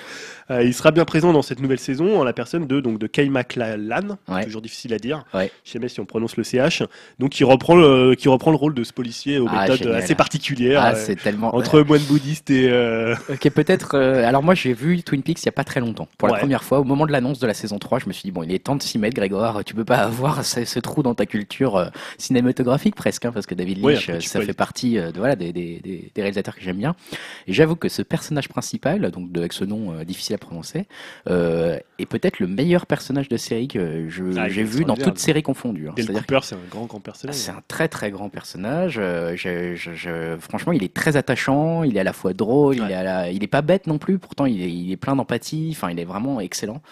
Donc en plus, euh, ça se terminait un peu sur un cliffhanger, civil Ouais. cliffhanger. Euh, Est-ce qu'on aura la réponse dans ces huit épisodes? Oui, à partir de la, on va dire qu'à partir de la deuxième saison, la, la série prend un tournant assez euh, étrange. Il y a hein, une partie décevante dans la deuxième saison, je Qui d'ailleurs à l'époque avait euh, coïncidé avec la chute des audiences. hein. Ah bah ça m'étonne pas parce que quand je l'ai revu, je me suis dit mais qu'est-ce qui se passe là? Bah, c'est ça, on va pas spoiler, mais voilà, il y a, a une 5-6 vraie- épisodes moins vraiment où le il y a rythme un petit trou et après ça repart. euh, Après, ça repart sur un peu une autre intrigue, Ouais. mais en fait qui est plus ou moins liée. Enfin bon, bref, ça repart vraiment. Donc Et- là, on va voir ce que ça va donner. C'est Showtime qui va produire ça et c'est pour j'ai- 2016. Je sais pas si tu en parles ou pas, mais j'ai vu même cette nuit que l'actrice qui incarnait Laura Palmer va revenir aussi. Ah non, j'ai pas vu Voilà, ça. bah, elle va revenir aussi. Donc euh, Laura Palmer Bonne euh, nouvelle encore. is dead. on le sait, on le sait depuis le début, hein, pas, de, pas, de, problème, pas de spoiler là-dessus. Ça, je l'attends avec impatience, euh, clairement. Euh, je reprends juste la parole deux secondes pour parler des Razzie Awards. Tu as parlé des Golden Globes ah. et des Oscars. Moi, je parle des Razzie Awards. Donc, les Razzie Awards, c'est les prix décernés au pire du 7e art cette fois-ci. Hein. C'est les, les, losers, on va dire. Hein. Euh, voilà, les pires scénaristes, les pires acteurs, les pires musiciens, les pires réalisateurs euh, produits par l'industrie cinématographique. L'année dernière, c'était Will Smith hein, dans After Earth qui avait euh, dominé le classement, ainsi que My Movie Project que j'ai pas vu mais qui, sont vus primés. Cette année, il y a de bonnes chances que ça soit Transformers, euh, l'âge de l'extinction, euh, pire film américain peut-être de 2015. Ah, lequel Le 3, c'est le 3 euh, C'est le 4, je crois, du coup, maintenant. Enfin, je suis perdu dans les Transformers, j'en ai pas vu un seul, malheureusement. Le premier. Ah ouais, alors, c'était bien Non. non. bah, tu vois. C'était assez affligeant. C'était affligeant, bah, ça continue apparemment. Là, il a quand même, Michael Bay, 7 nominations aux Razzie Awards hein, pour Transformers. Donc, pire réalisateur, pire scénario, pire film. Il n'a pas encore gagné, mais on croise les doigts. on retrouve aussi un film, un téléfilm Saving Christmas, inédit en France, qui a 6 nominations et La Légende d'Hercule qui a 5 nominations, ainsi ah. que Les Ninja Turtles, le remake, là, le ah film avec les Tortues Ninja, donc 5 hein, nominations. Euh, au niveau des acteurs, c'est plutôt Expandables 3 qui, qui, qui fait. Il y a, matière, il y a, un filon là. Voilà, il y a un trust avec Mel Gibson, Arnold Schwarzenegger qui domine la perception du, du, du rôle, second rôle masculin. Euh, et enfin, le nom de Cameron Diaz qui est pas mal cité cette ah. année, hein, plusieurs reprises dans Triple Alliance et Sex Tape qui lui valent une nomination à la catégorie de la pire actrice. Et la comédie musicale Annie euh, permet aussi de prétendre à la pire actrice dans un second rôle, donc elle peut ah, peut-être gagner les deux. Voilà, donc ça c'est rendez-vous le 21 février, la veille des Oscars. On ne sait pas encore si ceux qui vont entre guillemets gagner ce prix de la honte euh, vont venir sur, euh, sur scène la chercher. Et je rappelle que dans le passé certaines l'ont fait. Ouais. Berry l'avait fait pour Catwoman, Sandra Bullock l'avait fait pour le bot Steve. Donc voilà, hein, on verra. Belle preuve d'autodérision. Belle preuve d'autodérision. J'espère que certains seront là pour venir chercher leur prix le 21 février. D'accord. Euh, ouais, je vais reprendre la main pour une petite, encore une petite info série. En fait, pour la première fois de sa carrière, donc euh, on va dire le génial ou fatigué, c'est selon si on a passé ses films, euh, Woody Allen euh, va réaliser sa toute première série TV. Ah ouais, ça c'est une bonne série. Pour Amazon Studio. Ouais. Alors en fait, on sait rien du tout du projet et d'ailleurs Woody Allen, il n'en sait pas plus puisque en fait, il a déclaré "Je ne sais pas comment je me suis lancé là-dedans. Je n'ai aucune idée de ce que ça va être et je ne sais pas quand ça va débuter. Je crois que Roy Price, donc qui est le vice-président d'Amazon Studio, va le regretter." Aïe. Et donc bon, apparemment, ça inquiète pas le Roy Price en question, puisque lui, il est très heureux de travailler avec quelqu'un comme Woody Allen, euh, donc euh, pour qui il a dit, voilà, il a réalisé parmi les plus grands films de l'histoire américaine. Donc c'est pas, forcément lui donner tort hein, quand on voit des films comme Manhattan, comme Annie Hall. Euh, la crédibilité d'Amazon va se renforcer, même s'il fait un peu une daube entre guillemets. Euh, c'est bon pour Amazon, quoi. Ça fera parler d'Amazon. Euh, voilà, on sait déjà qu'il écrira et qu'il réalisera l'intégralité des épisodes, donc ce qui est toujours une bonne chose parce qu'on sait que ça va pas être un projet genre il y a son nom à poser dessus et puis c'est quelqu'un d'autre qui le fait derrière. Donc là, ça sera vraiment une série de Woody Allen. Et moi, je trouve ça intéressant parce que moi j'aime bien Woody Allen, mais je trouve qu'il est quand même dans un train-train depuis quelques années avec des films certains assez moyens et je trouve que le fait de venir sur un autre format ça peut peut-être lui redonner euh, voilà un autre ton, un autre, euh, enfin pas forcément un autre ton, mais euh... le, se faire réinterroger un peu. Mais alors, est-ce qu'il va réussir à faire une série et à produire son film annuel comme d'habitude? Justement, comme tu le dis, alors c'est vrai que le dernier Magic in the Moonlight là, moi je l'avais trouvé pas mal, mais c'est clairement du train-train quoi. C'est vraiment Woody Allen sur des rails. J'avais vu Blue, Jasmine qui était pas mal. C'est voilà, c'est vrai qu'il est sur des rails, hein, voilà, même avec son film annuel. c'est un format qui est intéressant à suivre, hein, c'est un défi, mais bon on sait que tous les ans, on aura notre Woody Allen qui va être tout le temps un peu presque le même en termes de ton, de machin, la petite musique jazz. voilà. Bah moi, celui qui m'avait vraiment impressionné il y a quand même quelques années maintenant, c'était euh, Matchpoint. Oui qui était un des derniers vrais grands. et qui était pour moi un peu celui d'un peu son retour comme ça, qui est mm. vraiment un très très grand film. Ouais, c'est vrai que depuis. Bon, il y a eu des bons films. Hein, c'est ah, c'est pas des mauvais films. Attends, moi, Magic in the Moonlight, c'est un de mes films préférés de l'année. Euh, ouais. Et c'est vrai que même Blue Jasmine était bien. Euh, Minuit à Paris, c'était aussi pas mal. Non, mais bon, je suis content de voir ce que ça. Je suis très curieux là pour le coup de voir ce que ça va donner sur une série.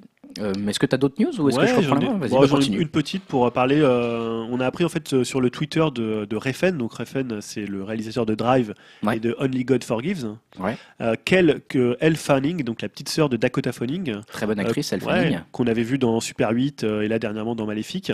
Elle tiendrait en fait le rôle principal du prochain film de, de, de Refn qui s'appelle The Neon Demon qui est un film d'horreur au féminin et un thriller sexuel, donc annoncé comme ça par Refn. Donc là, le tournage est fixé euh, premier trimestre 2015. Et euh, le sujet, selon Refn, ça serait la beauté vicieuse et ça se situerait à Los Angeles. Hmm, en tout Donc- cas, l'actrice a, le- a le visage pour incarner ça, on va dire. la Ouais, il y avait des, des rumeurs comme quoi ça serait euh, comment euh, Mulligan, Ah ouais. euh, je sais plus son Casa Mulligan, Ouais, ouais. euh, voilà, qui avait déjà tourné, qui était déjà dans Drive, mais finalement ça sera, ça sera Elle Fanning. Alors après, il faut voir si la, la bulle se dégonfle pas autour de ce réalisateur, parce que Drive, bon voilà, c'est un film un peu culte, mais je crois que son autre film, donc Pas vu encore. Pas vu, je l'ai acheté, mais pas vu encore. Il est pas. Ouais, c'est partagé. les, les critiques étaient déjà beaucoup moins enthousiastes. Il est beaucoup moins bien noté. Ouais. Est-ce que son troisième film va continuer la Alors, il avait fait pas mal de films avant, mais euh, Ouais, enfin voilà, son, on va dire le- le- l'explosion. on va dire l'explosion. Parce qu'il y avait déjà, moi j'avais pas trop aimé Valhalla Rising, il y avait aussi, je crois que c'était euh, Valhalla Rising, c'était assez différent en termes de la style. Moi, j'ai- trilogie, la Pusher, euh, ouais, ça j'ai pas vu moi. et il y avait aussi Bran- il y avait Branson aussi, je crois. Qui avait Ah oui, plutôt- Bronson, c'était un, ouais, c'était un bon film ça. Ça c'était un bon film. Mais Bah, c'est vrai que moi Valhalla Rising, ça m'avait un Valhalla peu Rising, ennuyé. c'est un film assez spécial. J'en parlerai peut-être dans un conseil une fois, parce que c'est le genre de film, euh, il faut, faut le voir. Il faut Je se sais pas faire si un je le avis. conseillerais, mais Non, moi non plus. euh, c'est conseil critique, Ouais, quoi, c'est on ça, va ouais. dire. Euh, ok, ok. Euh, autre, autres annonces encore ou pas Bah, si tu veux reprendre la main, Ah vas-y. bah, je vais hein. reprendre la main parce que j'en ai aussi pas mal. En Ouais. fait, c'est plein de petites annonces en vrac encore hein, qui se sont passées euh, entre nos deux podcasts. Euh, alors moi, je, je serai toujours sur les films un peu de, de on va dire entre guillemets de geek, euh, parce que voilà, je reste dans les super héros, notamment ce genre de choses. Et il y a Channing Tatum euh, qui va qui va jouer dans Gambit en octobre 2016, Ouais. en 7 octobre 2016. Donc on sait toujours pas qui va réaliser le film. Euh, on sait pas exactement encore de quoi va parler le film, etc. Donc Gambit, c'est un, un super héros qui a la particularité d'être un peu un lover. il fume des clopes, il, il boit beaucoup. c'est un peu un punk rock, quoi, on va dire. Hein. Donc on, on est assez curieux de voir ça. Il est possible qu'on le voit avant dans X-Men Apocalypse, qu'il fasse un petit caméo dans X-Men Apocalypse euh, dans ce rôle de, de Gambit. Donc euh, à, à travailler, à voir. Euh, le, le- en ce moment, le, le scénario est en train d'être continué à travailler. Apparemment, il est basé sur le travail du créateur du personnage, donc Chris Claremont. Donc ce qui est plutôt un bon signe quand même, parce qu'on va dire qu'ils partent pas déjà sur une histoire complètement inventée, ils partent sur un travail existant directement validé par le créateur du personnage. Euh, je reste un peu sur les entre news un peu geek, on va dire, dans le ciné, avec Scarlett Johansson qui est confirmée dans Ghost in the Shell. Ça. ouais. Voilà, donc elle va bien euh, incarner le Major euh, Kusunagi. Euh, moi, je la trouve plutôt pas mal. Enfin, je trouve que c'est, euh, en tout cas physiquement, ça pourrait correspondre avec les cheveux teints en noir, en tout cas. Euh, donc, ça va réaliser, ré- être réalisé par Rupert Sanders, qui avait réalisé notamment Blanche Neige et le Chasseur, Ouais. qui n'était pas euh, exceptionnel, mais qui n'était pas mauvais non plus. hein, on Donc en fait, c'est une adaptation. euh, C'est une, une relecture du manga relecture de- ouais, de Muse- Oshi. Voilà, de. Alors là, le film c'était Oshi, le manga lui il est de Mous. Alors Masamune Shiro. Oui, tout à fait. ouais. Masamune Shiro. L'animé effectivement culte qui a fait vraiment connaître, en tout cas l'international De Mamoru ouais. c'est Mamoru Oshii effectivement. Donc, Qui euh, était réalisateur aussi du deuxième, qui était très très bien qui aussi. était ex- alors Et de Avalon. un- et Avalon surtout. Bon, ceux qui n'ont pas vu Avalon, euh, Faut le voir, hein. faut le voir. On, ça pour on en parlera dans un conseil. Ah, d'accord, ça je- ferait plaisir de- Je pense que ça, ça va- c'est le film Ouais. qui vaut qui vaut le coup d'en faire dans Ça un. me que l'occasion de ça le te donne revoir. une idée, euh, toi si tu. Déjà de le revoir parce que je l'ai vu il y a quand même très très longtemps. Je l'ai vu deux euh, trois fois au cinéma, je crois euh, déjà à l'époque. Un superbe film. Très très beau film. On parle beaucoup des, des mondes virtuels, on parlait de très Oculus bizarre. Rift, hein. on parlait de. Ouais. vraiment à voir. En tout cas, bon, euh, là, c'est plutôt une bonne nouvelle qu'on reparle de Ghost in the Shell. Maintenant que ça soit du point de vue américain et Scarlett Johansson, bon, on est un peu dubitatif. Euh, Ça, en tout cas, ça parle voilà d'une cyberpolice qui lutte contre les crimes informatiques. Je vous renvoie à aller sur internet pour pas parler euh, 10 ans de Ghost in the Shell parce qu'il y a matière avec ce, Ouais, ce et puis- film. Oui, et puis il y a matière aussi à faire des petits liens avec Matrix. hein. Exactement, clairement, clairement. Euh, je continue peut-être sur les news avec Guillermo del Toro Ouais. qui a annoncé un retour vers l'horreur avec euh, Crimson Peak, euh, qui va, on retrouvera aussi Jessica Castain et Tom Hiddleston, donc euh, qui joue Loki euh, dans la trilogie, euh, dans les, dans les Ah oui. Avengers, Ouais. qui est un, plutôt un acteur que j'aime beaucoup personnellement. Il, est assez drôle, on va dire. Euh, voilà, donc une jeune femme qui se retrouve dans une maison euh, un peu antique, on va dire ancestrale, où il y a eu euh, une, une ancienne maison, peut-être un manoir, on ne sait pas encore. Et ça serait réalisé par Del Toro Ouais, ça serait D'accord. Parce réalisé qu'on voit souvent son nom parce que son nom Il fait est souvent producteur. donc, euh, Là, apparemment, il réalise. Euh, voilà, donc euh, plutôt sur le de- mo- mo- mode horreur en plus, donc un mode qui lui va bien. Ah mais en ce moment euh, il est que dans l'horreur, on pense aussi au Silent Hills euh, Ouais. de Kojima. et- euh, ouais, là où voilà, il est producteur, hein, ouais, je crois. Euh, pas trop son rôle, mais. euh, bon, après, il- on est aussi dans l'horreur dans Pacific Rim parce que c'est assez horrible à regarder, mais Je l'ai pas vu. hein, mais- c'est vraiment pas terrible. Enfin bon, moi j'ai pas trop aimé, on va dire. Euh, Fincher et Affleck euh, qui vont s'attaquer à un remake d'Hitchcock, je sais pas si t'as vu ça. Ah j'ai vu ça, ouais. Voilà, donc ils vont. Enfin, J'ai moi, pas envie de voir ça, mais. Ah, je sais pas, moi, tu sais, quand je vois David Fincher, je vais- Ouais, je tout de suite pas. je ferme les yeux et je Non, donne ma carte bleue. Ouais, moi aussi, mais voilà, c'est voir ce qu'il euh, va, ce qu'il va faire. Bah voilà, en tout cas ils vont refaire l'inconnu du Nord Express. hein, Ouais. Donc euh, pour ceux qui savent pas, c'est un, un, fi- un film qui s'appelle Stranger on the T- on a Train hein, normalement, et donc qui relate l'histoire de Bruno qui aborde un joueur de tennis célèbre, voilà, et qui vont parler d'un échange de meurtres entre eux. Euh, il y en a un des deux qui va tuer la femme de l'autre et l'autre qui va tuer le père détesté. Enfin, voilà, ils échangent un peu leurs personnages qu'ils veulent tuer pour pas qu'ils se doutent l'un de l'autre de qui a fait le coup. Et alors là, ça va reprendre un peu cette intrigue, mais on la modifie un petit peu. Le film va s'appeler non plus Stranger on the Train, mais Strangers. Et euh, ça mettrait en scène un acteur, donc plus un tennisman, qui serait interprété par Affleck durant un trajet en avion et plus en train, qui rentrerait un inconnu pour lui proposer un marché crapuleux. Alors euh, ça fait un peu sourire effectivement de voir qu'il n'y a pas énormément de choses qui changent, c'est des petits détails, mais Fincher on va dire que dans Gone Girl, il, a, il se moquait un peu des médias, il se moquait du cinéma, il se moquait de la télé. complètement. Il détournait un peu l'attention du spectateur pour presque mieux lui retourner le cerveau, euh, Fincher, quoi, hein, finalement.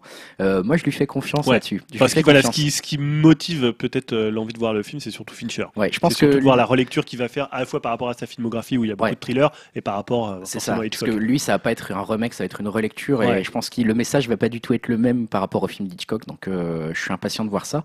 Est-ce que tu as encore d'autres Oui, j'ai encore une euh, bah, vous vous souvenez, on en parlait tout à l'heure de Minority Report de Steven Spielberg.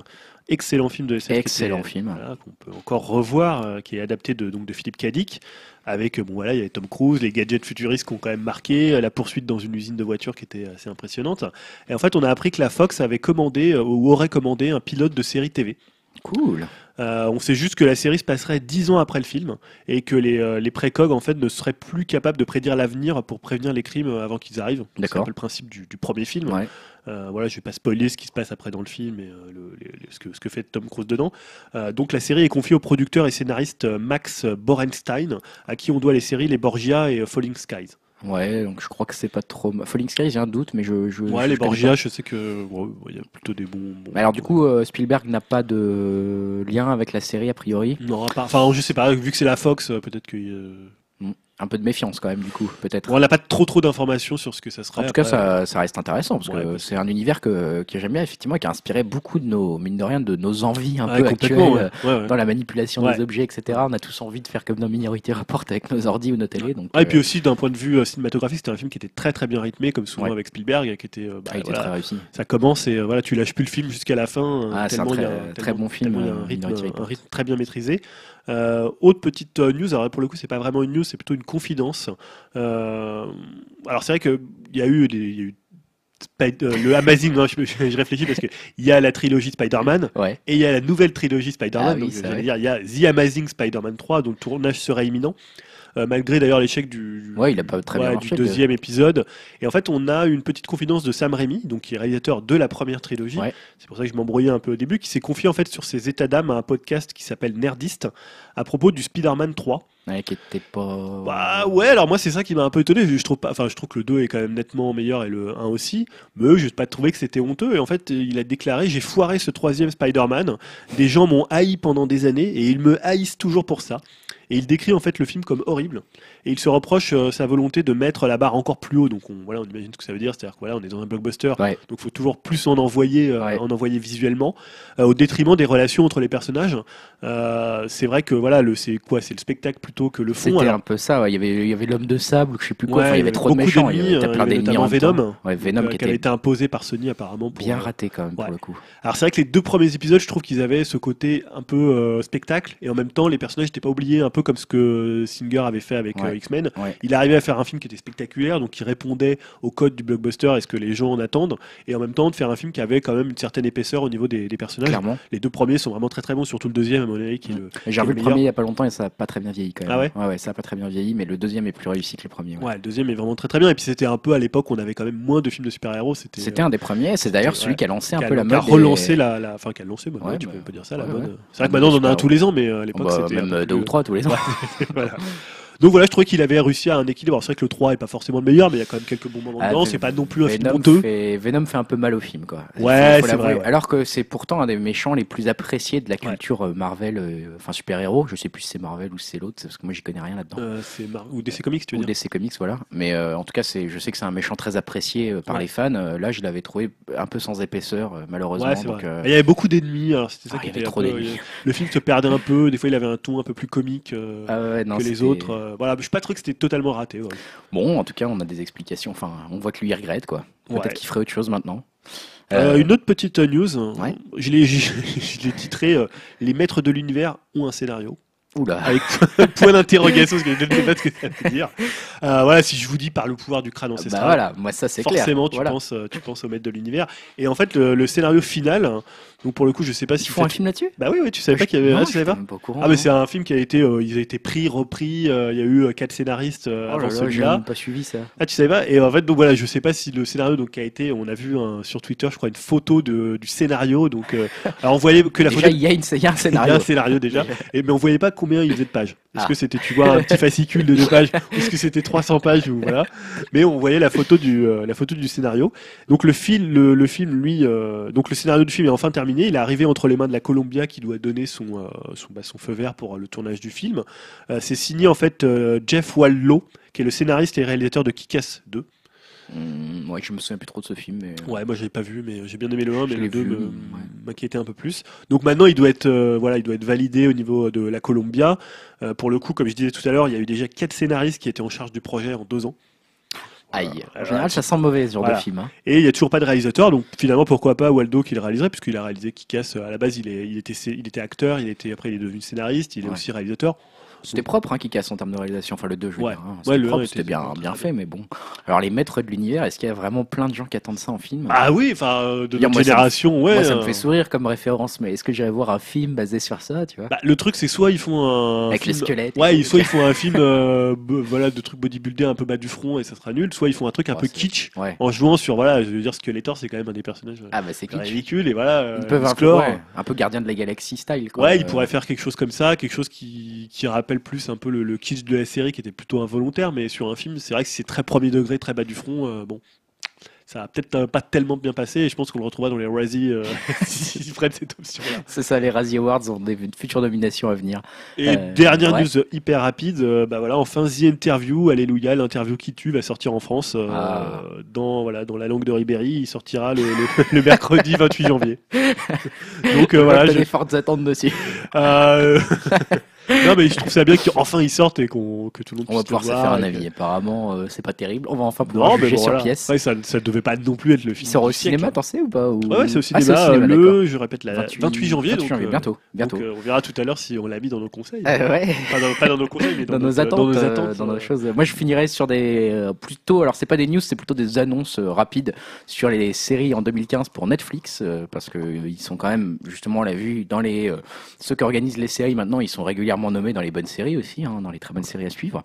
Donc là, il y en a quelques annonces qui ont qui ont paru. Il y a notamment une, une série qui s'appelle Unbreakable Kimmy Schmidt, euh, qui va être prévue à partir du 6 mars. hein. donc sur Netflix, en général, bah, vous avez tous les épisodes d'un coup, donc vous avez l'intégralité de la, de la saison d'un coup. Donc là, moi, pourquoi ça m'a interloqué, c'est parce que c'est créé par Tina Fey, qui est une comique américaine qui avait fait la série 30 Rock notamment, Ouais. et qui présente d'ailleurs les Golden Globes. Ah ouais, qui était. Et qui est une de mes actrices préférées personnellement, peut-être Sortie Rock, une de mes séries préférées, euh, les plus drôles que j'ai vues. Donc euh, ça m'intrigue beaucoup. Ça va parler d'une jeune femme qui échappe à une secte apocalyptique et décide de recommencer sa vie à New York. Donc voilà. D'accord. Euh, voilà, 13 épisodes euh, à partir du 6 mars. Ils vont parler d'une, ils vont lancer une série le 20 mars qui s'appelle Bloodline. Là-dessus, on n'a pas beaucoup d'infos. Ils vont lancer une série le 10 avril 2015 sur Daredevil. Donc là, Marvel euh, Daredevil à nouveau sur Netflix en série. On espère que ça sera mieux, que, le film. Ça devrait pas être compliqué. Non. Et enfin une autre série qui va s'appeler Grace et Frankie, les prévue pour le 8 mai 2015. Donc là, ça va, hum, ça va être avec Jane Fonda et Lily Tomlin euh, qui jouent les héroïnes Grace et Frankie du coup, duo de meilleurs ennemis euh, et qui vont euh, se voir forcer un peu de reprendre leur, leur vie à zéro à 70 ans au 21e siècle, quand les, les deux maris, euh, leurs deux maris respectifs se quittent, euh, les quittent pour se mettre ensemble en fait. Ah d'accord. Voilà, donc Ouais, euh, j'attends, j'attends. Au début j'allais mais- dire bon c'est bon, un peu du réchauffé mais finalement Ah, ça peut être marrant. Des seniors, euh, des façon, seniors gays, ça peut je être me, pas mal. quoi. je- en fait, cette série, je les annonce juste le titre, même si on n'en sait pas grand-chose. Pourquoi? Parce que euh, justement, Amazon ou Netflix, ils sont obligés de faire différent de HBO, de Ouais, faire différent ouais. des autres. De trouver un ton. ouais. Ils sont obligés de trouver un ton. Donc euh, voilà, et Netflix, ils ont quand même fait euh, le, le House of Cards, Orange is the New Black, euh, qui a plutôt des bonnes critiques, des bons retours. Je me dis toutes ces séries, donc Unbreakable, Kimmy Schmidt, Bloodline, Daredevil ou Grace and Frankie. Bon, je vous incite à les suivre de, près si va. vous avez Netflix, si vous êtes abonné. Ça vaudra peut-être le coup de jeter un œil à tout ça, sachant qu'en plus Marco Polo, donc moi j'ai commencé hier soir, je vous donnerai peut-être mon avis prochainement, euh, a été renouvelé pour une saison 2, donc euh, ça continue pour Netflix avec toutes leurs séries.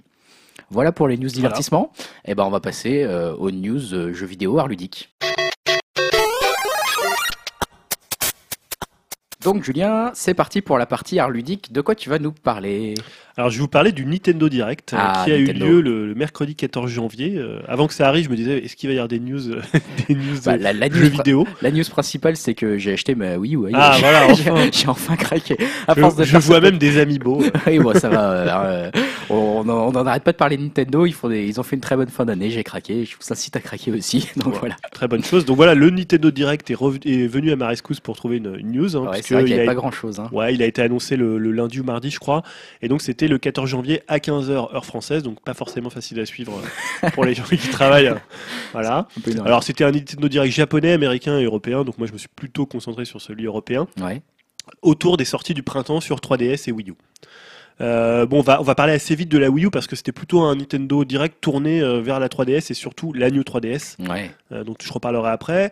Donc on n'a pas vu côté Wii U, il n'y a rien eu sur euh, Yoshi Woolly World, pas de Star Fox, pas de Zelda, pas de Mario Maker. À la place, en fait, on a eu quelques annonces et des trailers. Donc la pro, ce que j'ai retenu, il y a eu Xenoblade Chronicle X, Ouais. dont on a vu en fait un nouveau trailer, le jeu de Monolith Software qui sort pour le coup euh, en avril au Japon, Ouais. mais en 2015 ailleurs. Donc c'était un peu finalement c'était un peu étonnant de voir un trailer du jeu alors que c'était les sorties euh, printemps 3DS et Wii U et que le jeu a une pas de date encore euh, encore en Europe. D'accord. Donc là, ce qu'on a vu, c'était euh, un trailer avec beaucoup d'environnements qui ont l'air assez gigantesques euh, et très très variés. Cool. Voilà. Après, le cara design fait toujours euh, fait toujours de débat puisque les têtes des personnages euh, voilà, sont un peu particuliers comme tout le temps dans la série des, des Xenos.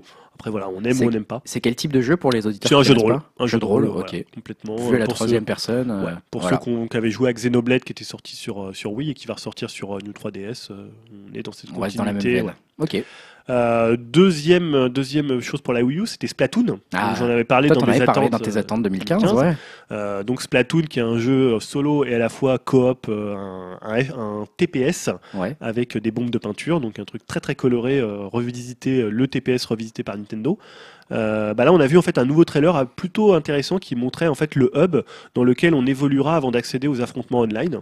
D'accord. Le menu, euh, quoi. Bah, pas vraiment le menu parce que pour le coup c'est euh, alors c'est un menu mais c'est euh, c'est complètement on est on, On, est- on voit son personnage en fait, dedans. Et on voit d'autres personnages qui sont dedans. C'est vraiment un hub euh, style ce qu'on avait. Moi, Ah, je me comme rappelle les.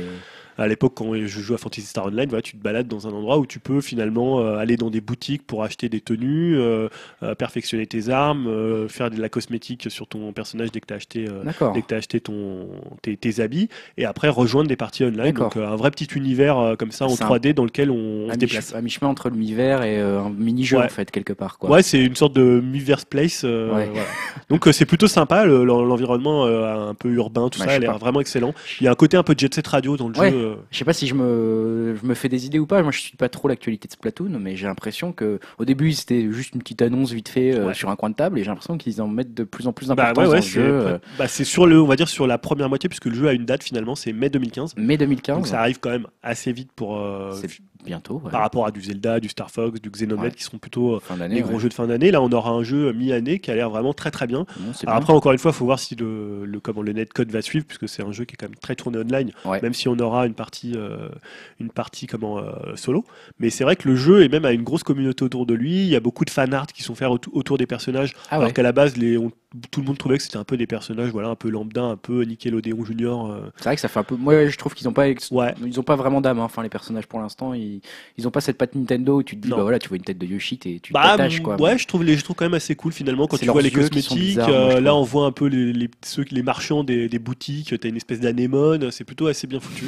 Moi, je trouve que le jeu a vraiment une touche. euh, alors après, on aime, on n'aime pas, mais Ouais, il a vraiment une, euh, un- une patte visuelle. Il a une patte visuelle, c'est clair. Et après, il faudra voir si les, euh, tout ce qui est euh, Amiibo sera aussi compatible. Qu'on peut imaginer que si on a tous les Amiibo, on pourrait jouer avec Mario dans un. Ah, ou avec un costume de Mario. Bah, non, mais t'imagines que s'ils avaient lancé un, un jeu, euh, un jeu Splatoon Mario, enfin Ouais. Mario TPS, peut-être que là ils Mais auraient fait un carton. Tu sais d'ailleurs s'il va y avoir des, des amiibo. euh, Ils ont rien annoncé pour l'instant. je sais pas s'il y aura des amiibo Splatoon, mais peut-être qu'on pourra utiliser quelques amiibo. Et alors, autre question qui a rien à voir, est-ce que tu j'en profites parce que tu es là et que tu es un peu l'expert jeu vidéo de- du podcast, mais est-ce que tu sais s'il va y avoir un jeu Amiibo justement?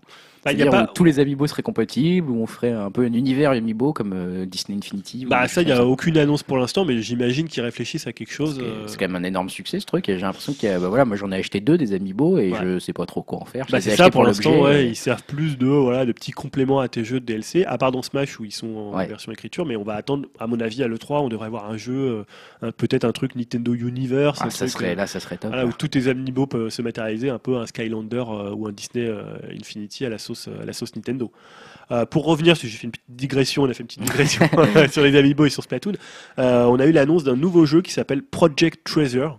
Alors, Ouais. Project Treasure, c'est pas le nom du jeu, c'est le nom, euh, nom définitif. C'est une nouvelle exclu pour la Wii U euh, de Bandai Namco sous la houlette de Harada. Donc Harada, c'est le créateur de Tekken, enfin celui qui s'occupe de Tekken. D'accord. Euh, pour le coup, on n'a pas vu grand chose. Le seul truc qui fait un peu peur, c'est que c'est un free-to-play. Ah. Donc ça, c'est bon. Après, pourquoi pas hein, Mais il y a plein de free-to-play qui maintenant euh, sont des, des très bons jeux. Mais bon, moi, je suis toujours un peu réticent Ouais. comme ça aux microtransactions euh, a posteriori. Pareil. Euh, voilà, donc euh, c'est du jouable à 4 en coop. On a vu vraiment peu de choses. Euh, on sait juste qu'il faudra récolter des trésors et combattre des ennemis. Bon, D'accord. Euh, c'est- combattre des ennemis et récolter Pareil, des on trésors. voit son personnage en. On voit rien, on n'a pas vu On d'image, on d'accord. voit des images très furtives avec des personnages qui ont un peu le style Tekken. D'accord. un personnage qui ressemble un peu à Nina Williams pour ceux qui connaissent. Tekken. Mais voilà, on sait, là je pense que c'était juste pour l'idée, bah voilà, on a un jeu, nouveau jeu de Bandai, euh, de Bandai Namco, sous la houlette de Harada qui est quand même un nom qui parle, bien. aux gamers. éditeur tiers en plus, c'est suffisamment Ouais. rare pour être annoncé. C'est un peu dommage que ça soit du free-to-play parce que parfois Ouais. ça peut limiter l'ambition du projet. C'est un jeu, euh, c'est un jeu, un jeu e-shop. Donc on verra ça. Euh, alors plus étonnant, on a vu donc, euh, on en parlait d'ailleurs avant les, avant les, avant les, avant de commencer le, le podcast, euh, l'arrivée de sur l'e-shop de la Wii U des jeux Wii. Ouais. Puisque là est débarqué Super Mario Galaxy 2 euh, au prix de 10 euros. hein, Ceux qui l'ont pas fait peuvent y aller parce Voilà. que c'est quand même Moi, un je l'ai très acheté. très hein. grand jeu. Je l'ai acheté, voilà. J'ai vu 10 euros. En plus, c'est pour le coup pas très cher pour un jeu comme un Super Mario Galaxy Ah, ouais, qui est long en général. Oui, oui, c'est Euh, L'univers de Super Mario Galaxy 2, il est juste euh, absolument euh, ha- hallucinant. Ah ouais, ouais. Je l'ai juste commencé hier, hein, donc j'ai juste fait deux étoiles, mais déjà j'ai pris un plaisir incroyable. C'est ultra bien fait, c'est hyper maniable, une jouabilité qui est parfaite. Enfin, Ah oui, c'est un 10 très très grand jeu de plateforme. tous ceux qui ont la Wii U, j'ai envie de vous dire, allez vous connecter sur l'eShop et achetez-le parce que c'est un très très grand jeu, ça se sent tout de suite. Alors on sait, bah, la, la Wii U elle est rétrocompatible, oui, mais à chaque fois fallait passer par un, fallait ouvrir presque une Wii. Il y avait une Wii à l'intérieur de, de la C'est Wii. U. hein, c'est même pas de l'émulation, c'est euh, euh, pour le coup. Euh, et donc là, bon, quel est l'intérêt? Alors euh, moi j'y ai vu surtout un intérêt, c'est qu'il y a beaucoup de jeux qui vont sortir dessus, qui sont très difficiles à trouver ou qui ont une cote Hmm. euh, très importante. Par exemple là, euh, je crois que c'est la semaine prochaine, ils vont lancer ou dans deux semaines Metroid Prime Trilogy, Ah oui, qui pour le coup coûte très cher, qui coûte parfois 90-100 euros. ah oui, Alors que là il sera à 9,99€. ah oui, oui. Bah pareil, même Mario Galaxy 2. Ouais, il est à 25 Il est à euros, 25 euh, euros ouais, en ouais. cote. Là, tu l'as 9 euros quoi. Mais là, il y a des jeux vraiment qui sont souvent 70, 100 euros. Ah oui, donc là, bah, là, ça peut être, ça peut être intéressant. Mais bon, voilà, c'était pas non plus annonce. C'est pas une grosse annonce, non Euh, donc, on parlait tout à l'heure des Amiibo. On a dit, ouais, c'est un gros succès. Et bon, voilà, forcément, quand c'est un gros succès chez Nintendo, il s'arrête- il s'arrête pas là. et, là. euh, et on aura droit à une nouvelle vague Smash qui arrive le 24 avril. Et on a même vu une nouvelle collection euh, qui s'appelle collection Super Mario qui va sortir le 20 mars pour coïncider avec la sortie de Mario Party 10 euh, sur Wii U. Donc, dedans, en fait, c'est on aura encore Mario. Toad, qui sera compatible avec Captain Toad euh, Ah. dans un jeu où il faudra juste chercher des petits Toads en pixels. euh, voilà, je ne vois pas trop l'intérêt de, Bon. de ce jeu, mais pourquoi pas le, le, le Toad est... bon, en plus, c'est même pas le Captain Toad, c'est Toad. Ah d'accord, donc là c'est Toad dans son habit traditionnel. Ouais, quoi. voilà, ouais. Parce que comme c'est pour la, la version de Mario Party 10, euh, ils ont plutôt des looks. C'est euh, vrai que j'avais oublié que Mario Party 10 sortait, ça fait une grosse annonce. Ça. C'est Ouais, ouais. quand ça? C'est mars c'est 20 mars. Ça fait une grosse sortie ça. en Ouais, c'est pour- plutôt pour, la un, Wii U. un bon party game. Ouais. Moi, il m'intéresse plutôt. Voilà, ça peut Ouais. être, euh, plus, euh, moi, j'avais pu le tester. C'était assez intéressant parce que tu avais l'utilisation du gamepad euh, en asymétrie pour le coup, parce qu'il y en a Ah. un qui contrôlait Boozer et qui, euh, donc par exemple, tu avais un espèce de, de plateau et avec le gamepad, tu, tu bougeais comme si c'était Ah. plateau et les gens devaient sauter par-dessus. Enfin, les joueurs qui incarnaient avec des Wiimotes euh, Mario, Peach, euh, euh, Toad euh, devaient sauter. Et donc voilà, tu, finalement, tu avais un rôle différent pour le cinquième joueur. D'accord, Donc, donc ça, c'était plutôt sympa. pas mal. Et donc du coup ils ressortent des amiibo. Donc ils, ils ressortent une nouvelle collection donc avec euh, Luigi, Peach, Yoshi, Bowser. Euh, par contre, les amiibo qu'on avait de la collection Smash, Ouais. euh, les mêmes, par exemple le Mario, pourra aussi fonctionner sur Ah. Mario Party 10. Ouf. Là, T'es pas obligé de racheter ton Mario Super Mario. Par contre, ça veut dire que as deux amiibo Mario. Ouais. Dans Mais de toute façon, ils avaient annoncé qu'il euh, y aurait euh, de plusieurs collections. Ils parlent vraiment de collections. Il y a eu la collection Smash. C'est pour ça qu'au bout d'un certain temps, il y a certains amiibo qui disparaîtront Hmm. du marché euh, voilà, pour faire place à des nouvelles ça- collections. Ça fait déjà deux Mario quoi. Ouais, ça fait déjà deux Mario, ça fera deux Peach, ça fera deux Yoshi. Ouais. Euh, Bon. Bowser, non, ça ferait qu'un Bowser. Bowser, c'est le premier, je crois. ouais. Ça fera deux Luigi, puisqu'on avait un Luigi avec. En plus, celui-là, il se vend pas apparemment. Ah ouais, il se vend pas, il il pas peu trop. Il est pas, il est pas terrible dans sa position. Là. Donc voilà, hein, les Amiibo, on va continuer à en avoir. Ouais, on va continuer à en acheter. On va continuer à en acheter ou pas. Mais... Euh, donc voilà, je disais tout à l'heure, le gros de ce Nintendo Direct, c'était consacré à la 3DS et surtout à la New 3DS.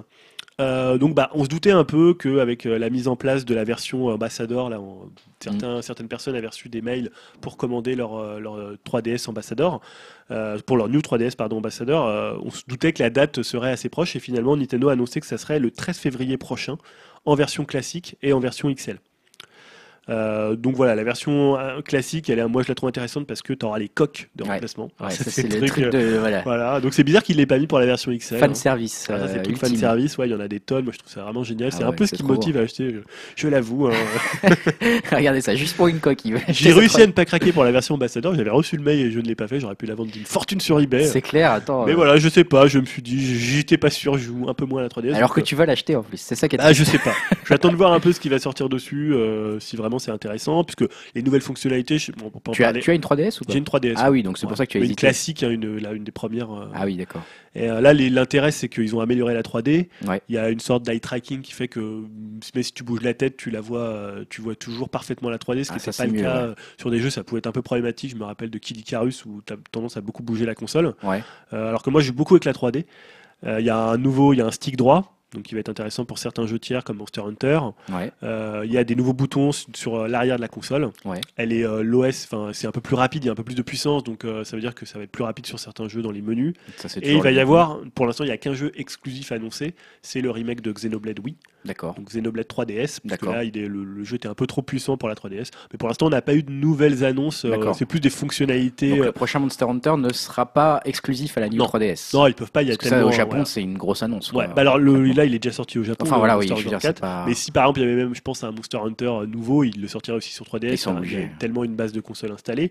Donc là, en fait, on a eu droit à. Alors les prix pour les prix, j'ai pas dit les prix, c'est 169 euros pour la version classique Ah, ça va. et c'est pas- 199 euros pour la version XL. Alors c'est des prix indicatifs parce qu'on sait que Nintendo, je ne je ne donne jamais de prix officiel. Ouais, ouais, ouais. Et c'est après les revendeurs qui fixent eux-mêmes leur prix tu- euh, dans une fourchette. Enfin, c'est que- peut-être question bête. Je sais pas si certains auditeurs se la posent, mais est-ce que ça vaut plus le coup d'acheter une XL ou une euh, 3DS Euh, normale ça dé- ou- hmm, C'est beaucoup plus confortable d'avoir une XL. C'est beaucoup plus confortable.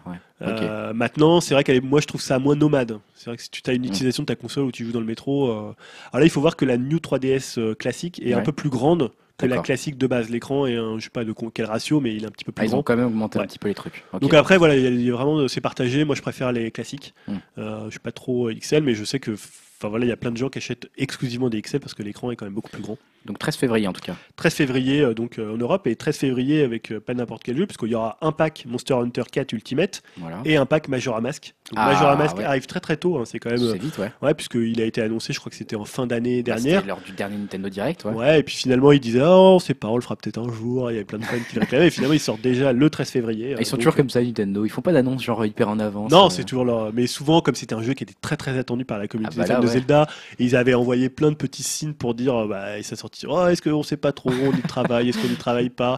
Et puis ils faisaient des, des clins d'œil. Je me rappelle dans le, le Zelda 3DS, euh, A Link Between Worlds, euh, ouais, c'était Link Ouais. Il y avait Ouais. un petit masque à un moment, de, Ah. un masque de Skull Kid euh, Ah. que tu voyais. Voilà. Donc, là, il y a un pack spécial. euh, il y a un pack spécial avec euh, une 3DS spéciale. Oh. aux couleurs, je crois que c'est une XL aux couleurs. il y a aussi un pack avec une figurine, voilà, des...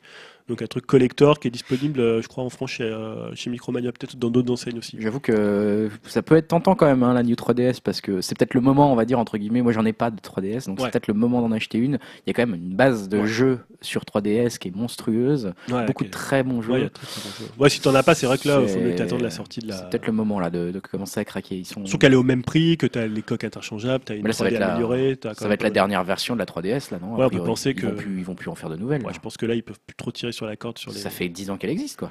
Euh, non, c'est moins, moins. DS, 3DS. Ah, tu parles DS, Ouais, 3DS Enfin, la- Ah oui, le DS, modèle ouais. console euh, ouvrable avec deux écrans Ouais, tactiles. Enfin, un écran tactile et un écran. Ouais, ça, ça fait. Oui, la c'est- 3DS, ça fait moins effectivement. ouais. Là, il commence un peu. Après, il faut qu'il retrouve un autre nom, c'est compliqué. Hein. Euh, DS. new, new, 3 Multi-DS, je sais pas, il y a- il y a quatre écrans. euh. Quatre écrans. Voilà, donc euh, côté jeu, il y a la grosse annonce, c'est d'ailleurs le, ce qui a ouvert le, euh, le, comment, le, le Nintendo Direct, c'est un nouveau Fire Emblem. Ouais. Euh, qui s'appelle If au Japon et qui n'a pas de titre euh, particulier pour l'instant en Europe, c'est un titre provisoire et qui devrait sortir donc l'été au Japon. Euh, la cinématique qu'on a vue était splendide, on a vu un peu du jeu, donc ça reste un tactical fait par Intelligent System, donc très, très, le premier avait été très très bien accueilli et avait plutôt bien marché. D'ailleurs Nintendo avait dit à l'époque que si le jeu n'avait pas marché, ils auraient certainement mis la licence en sommeil. Et comme le jeu s'est bien vendu, ils, bon, bah, ils se disent bah, autant lancer un Bah nouveau ouais. maintenant. Et ça a l'air vraiment très très bien. On retrouve la même équipe que sur Awakening, donc euh, c'est gage de, gage de qualité. Et puis dernière euh, petite chose, on a vu donc Puzzle et Dragon, je sais pas si tu as déjà entendu parler de ce Si, jeu, qui sûr, est un ouais. succès phénoménal Qui au Japon sur, euh, téléchargé là. sur les, smart- les smartphones, donc puzzle game de Gang-Ho avec euh, matinée un peu de, de RPG, euh, donc qui arrive en pack en Occident sur 3DS. Donc en fait, ils vont faire un pack avec Puzzle and Dragon Z et Puzzle and Dragon Super Mario Edition. D'accord. Donc euh, voilà, t'as à la fois ils ont euh, collé un espèce de skin de, de, de Mario. Mais alors Euh, attends, c'est pas un- c'est marrant, Nintendo prête l'image de Mario à un jeu qui n'est pas Nintendo en fait. Ouais, mais je pense, je crois que c'est eux qui vont le développer pour Ah, la d'accord, partie, euh, pour la partie euh, Super Mario. Donc là, ça sera, en- on aura un pack avec euh, deux jeux pour le, deux jeux pour le prix d'un. Pas mal. Donc ça, c'est sorti en mai, et voilà, on faut voir si le succès sera au rendez-vous. Voilà, c'est un peu tout pour ce Nintendo Direct qui était euh, euh, plutôt intéressant parce que voilà, pour la, 3 la New 3DS, La c'était New 3DS important qu'on ait, le, qu'on ait le prix. Pour la Wii U, c'était, moi, je trouvais un petit peu plus décevant. La Wii U c'est un peu faiblard, ouais. Ouais, alors est-ce qu'on Parce que je viens de l'acheter, euh, ils ont vu, ah c'est bon, Greg l'a acheté, on est plus. Ouais, c'est surtout que sur le premier semestre, on n'a pas tellement de jeux qui sont annoncés. Euh, Kirby sort euh, simplement aux États-Unis, au Japon et pas du tout en Europe avant le second semestre, Ah oui. alors qu'il est 20 février. On a voilà euh, Yoshi, on sait pas du tout la date. Mm. Bon, bah, il va falloir être patient. Il va falloir être patient. En attendant, bah, moi, je vais vous parler de news, de news sur la Xbox One plutôt. Alors, c'est marrant parce que c'est plutôt une news euh, un peu thématique, euh, c'est-à-dire que c'est des offres d'emploi qui ont. Ah, ça c'est la, la grande mode. Des... c'est la grande mode des offres d'emploi qui leak. pour euh, trouver des annonces. qui trouve euh, voilà alors là justement je, j'ai toutes mes news liées à la Xbox One sont liées à des offres d'emploi j'annonce tout de suite la couleur donc par exemple euh, une news d'emploi qui est parue euh, sur le Kinect euh, a priori donc on avait dit bon le Kinect a priori c'était fini hein, ils l'ont même enlevé de la console pour le faire baisser le prix mais euh, ils ont publié une offre d'emploi liée à un poste d'ingénieur logiciel senior euh, qui parle du Kinect et ils disent euh, que c'est une annonce assez secrète hein. la majeure partie des choses sur lesquelles vous travaillerez sera top secrète mais si vous êtes passionné par le potentiel qu'a Kinect de continuer à révolutionner le divertissement, je rigole un peu, hein, et que vous êtes un ingénieur logiciel expérimenté, blablabla, voilà, construire ensemble l'avenir d'expériences premium basées sur le Kinect. Donc ils auraient pas laissé tomber totalement l'idée du Kinect pour, bah, pour voilà, pour exploiter en fait cette technologie. C'est vrai que pour l'instant ça paraît un peu faiblard. Euh, au moment où ils avaient annoncé la Xbox One, euh, c'était un peu euh, le centre de la Xbox One, Ouais. le Kinect. Ils l'ont du coup vite, Vite supprimé, ils l'ont vite décentré exactement. Et puis, bah, ils ont peut-être pas laissé tomber complètement. En tout cas, cette annonce, on verra si ça se concrétise dans les faits. Mais bon, en tout cas, ils travaillent encore dessus. Ils travaillent aussi sur la sécurité. On avait, oula, on avait parlé des Lizard Squad euh, euh, dans le dernier podcast, Ouais. je crois, qui avaient piraté euh, les PS Now et, et le, et le Xbox euh, Live. Euh, bon, bah voilà, ils ont été un peu marqués par ça, Microsoft, même s'ils ont plutôt bien réagi au moment des attaques et que ça a été assez rapide finalement. Et là, ils ont fait paraître une, une, une, une annonce sur LinkedIn la semaine dernière, enfin il y a deux semaines maintenant du coup, pour pareil un ingénieur logiciel qui va être en charge de la sécurité, qui va être aussi en charge de, des, des méthodes pour empêcher les joueurs de tricher.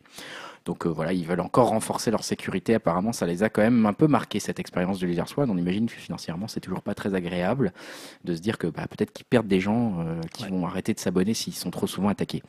Euh, L'évolution des avatars aussi, qui a fait un peu parler d'elle via une annonce, deux annonces même d'emploi, où voilà, où apparemment ils voudraient faire passer un nouveau cap prochainement. Alors je lis l'annonce hein, à leurs avatars, dans le but d'emmener peut-être les incarnations numériques dans la plus grande aventure, avec davantage de fidélité et plus de place dans les différentes expériences Xbox. Alors qu'est-ce que ça veut dire là-dedans?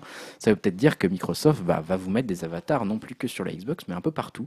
Il est possible que ça passe sur les autres programmes de, de- de Microsoft. Peut-être sur Windows, peut-être sur les plateformes mobiles, on ne sait pas encore. En tout cas, attendez-vous à peut-être avoir plus d'avatars, peut-être qu'ils sont un peu refaits visuellement. J'ai envie de lancer un petit appel du pied à Nintendo en disant, les gars, est-ce qu'il serait pas temps? Est-ce que, parce que là, j'ai essayé de créer les miens, euh, ceux de ma Les fille, Mi, et ouais. ceux de ma femme, des Mi là? Bon, c'est quand même limité les options. Ah oui, hein. oui, oui, c'est très très limité. hein. Donc euh, je suis un peu déçu. Et voilà, moi, je sais que les, les, les, les avatars de Xbox ils sont plutôt Ouais, réussis. Euh, là pour le coup, tu as une personnalisation. Et puis mine de rien, il faut pas oublier un truc, c'est que c'est une source de revenus aussi. hein, parce que tu peux acheter casquettes, t-shirts, euh, euh, tu peux acheter ton truc. euh, voilà, j'ai un neveu qui avait acheté une casquette, je crois justement pour Ah. personnaliser son avatar. Bah mine de rien, tout ça, ça va direct dans, leur, dans Ah oui, tu poche pouvais en de- gagner dans certains jeux. tu peux en gagner, Un euh, t-shirt spécial. euh. Doritos Game, enfin bon, ce genre de choses. Et enfin, le cloud Azure, euh, peut-être de retour un petit peu sur le, le devant de la scène via une annonce encore de- d'emploi. Euh, il recherche un profil très expérimenté apparemment dans le but de gérer des projets AAA qui feront la part belle au multijoueur et surtout à la technologie maison Azure, donc le cloud, euh, dans le but bah, justement de s'occuper certaines tâches, de, de certaines tâches particulières comme l'intelligence artificielle ou des calculs de données en fait en fond qui seront calculés dans le cloud et euh, pour pouvoir bah, peut-être afficher encore plus de puissance euh, utile, on va dire, au jeu directement et non plus à des tâches subalternes. Donc euh, en tout cas, euh, voilà un petit peu pour les annonces euh, Xbox One qui m'ont fait sourire parce que toutes venues de- de- de- d'annonces d'emploi euh, qu'on leaké plus ou moins. Ouais, et puis on sait que c'est, je crois, la semaine prochaine, il y a un événement il y, Microsoft. micro- il y a un événement Microsoft Alors, on la sait pas prochaine. trop si ça va parler jeux vidéo ou si c'est plutôt sur euh, tout ce qui est Euh, Windows. on je pense sait qu'ils vont parler de Windows, ça c'est sûr. On sait qu'ils vont parler de leur nouveau, euh, comment c'est Spartan, je crois, le nom du, du nouveau Internet Explorer. Ouais. Finalement, ils vont abandonner Internet Explorer enfin, et ils vont passer. Parce que moi, je développe un peu des sites internet à côté et c'est un cauchemar. Dès que tu fais un site, c'est pas compatible Internet Explorer. c'est une un cauchemar. Et bon, bref, euh, ils abandonnent un peu Internet Explorer pour euh, faire un nouveau euh, navigateur qui va s'appeler Spartan, qui va apparemment être beaucoup mieux. Ils vont faire des annonces sur le sur Windows, etc. On sait pas s'ils vont parler de jeu. Ouais. Je pense quand même que la, le- la, la PlayStation Experience leur a fait un peu du mal. Ils ont vu ce truc-là, ils ont dû Ouais. se dire oh, ça a bien marché leur truc quand même. Et peut-être qu'ils vont se dire Ouais, c'est vrai que hors de l'E3, ils n'ont pas forcément de tribune comme peut l'avoir. Nintendo avec les Nintendo Direct ou maintenant Non. Sony avec le PlayStation Et ouais, Experience. tout le monde s'y met sauf eux, donc peut-être qu'il va falloir qu'ils commencent à parler de jeux ouais. vidéo euh, à d'autres moments. Ouais, euh, on parce verra que là, ça donc mercredi. Exactement, parce qu'avoir des annonces que via des, des, des petites annonces euh, d'emploi, c'est un peu miteux, je trouve, comme vrai. technique. J'ai l'impression d'être un journaliste qui fait les fonds de poubelle. enfin bon. Est-ce que tu avais d'autres news, toi, sur les jeux Oui, vidéo une news rapidement parce que j'en avais parlé il y a deux semaines. Je vous annonçais que la PS4 et la PS Vita allaient sortir le 11 janvier en Chine. C'est même euh, Sony lui-même qui l'avait annoncé. Et ben en fait non. Le lancement, le lancement chinois a été retardé à une date indéterminée, sans plus de détails en fait. Euh, Ils ont juste dit divers facteurs et des négociations prolongées. Ouais. Euh, on sait que Microsoft avait connu un pareil, un pareil report euh, trois jours avant la sortie de la Xbox One. Ils avaient dû faire un report euh, de la One en Chine, donc ça a l'air assez courant. Ouais. C'est-à-dire que peut-être les autorités chinoises, voilà, il y a peut-être des choses qui, qui Je pense que sur lesquelles la... ils tiquent un peu. C'est pour la censure apparemment. Il y a des rumeurs qui disent que Ah, c'est pour, la censure. Ouais, il y a des, enfin, c'est des rumeurs. Hein, J'en sais rien. J'ai lu ça dans certains articles que la sortie était repoussée, bah, justement parce que comment gérer la censure de certains jeux euh, Est-ce que c'est PlayStation, Sony Enfin, est-ce que c'est le gouvernement Comment le gouvernement a le droit de censurer certains jeux? En gros, ils n'étaient pas d'accord et du coup, le gouvernement fait pression sur PlayStation D'accord. Donc ça et sur Sony de temps. euh. en disant bah non, regardez, on peut vous retarder la date. Donc Ouais. vous faites comme on vous dit. tu vois, c'est un peu ça apparemment. Mais c'est qu'une rumeur. Euh, autre autre news, c'est que j'avais parlé il y a quelques, je sais plus, il y a peut-être deux, deux podcasts, c'était les, les ventes euh, les ventes aux États-Unis. Ouais. Là, on a eu quelques éléments sur les ventes au Japon, Ouais. euh, puisqu'on a appris que un an après sa sortie, la PS4 a atteint le chiffre symbolique du million d'unités euh, vendues euh, vendues au Japon. Donc, il faut savoir que la- elle est sortie en février. Donc elle a attendu, on, attends, on l'a atteint en France avant le Japon ouais, en fait. ouais, c'est ça qui est. Qui... Bah, elle est sortie avant. Elle a déjà. C'était son deuxième Noël en France. C'est vrai, c'est vrai. Euh, et 2014, c'était le premier Noël japonais, puisque voilà, c'était euh, un peu une petite révolution à l'époque de la sortie. et On était servi avant le marché japonais Ah bah pour une console japonaise. De fois donc, quand euh, on était enfant, on arrivait d'un genre d'un truc comme ça Voilà, donc euh, bon, c'est un chiffre un, un symbolique, mais c'est pas non plus exceptionnel. C'est-à-dire que la console, euh, la, la- la PlayStation 4, elle a pas non plus des jeux très calibrés encore pour le marché, euh, pour le public surtout euh, japonais. Elle peine un peu à décoller, euh, voilà, et elle a pas du tout le même succès qu'elle peut avoir aux États-Unis et en Europe. Il faut dire que globalement, les consoles au Japon, enfin, je sais pas si tu vas en parler, mais c'est c'est plus trop le marché qui. Voilà, ça marche Ouais. plus très bien, quoi. Bah, hein, voilà, globalement. c'est sûr que c'est vraiment un lent déclin du jeu vidéo, du vidéo, jeu, jeu vidéo japonais pardon, sur console euh, au Japon. On a eu Famitsu, en fait, euh, Famitsu Enterbrain qui ont publié euh, les chiffres pour l'année 2014. Ouais, Et en fait, en 2014, toutes les machines ont vu leur vente baisser. Eh ouais, voilà. Euh, ce qui fait qu'en fait, le chiffre d'affaires global, donc quand je dis global, c'est hardware et software, a chuté à 368,55 milliards de yens contre Ouais. 408,97. Ah oui, ouais, donc ils ont perdu euh, 40 millions, milliards de yens, pardon. Ouais, Milliards 40 de yens. milliards de yens sur une année. Et la chute, en fait, elle est constante depuis euh, 2007.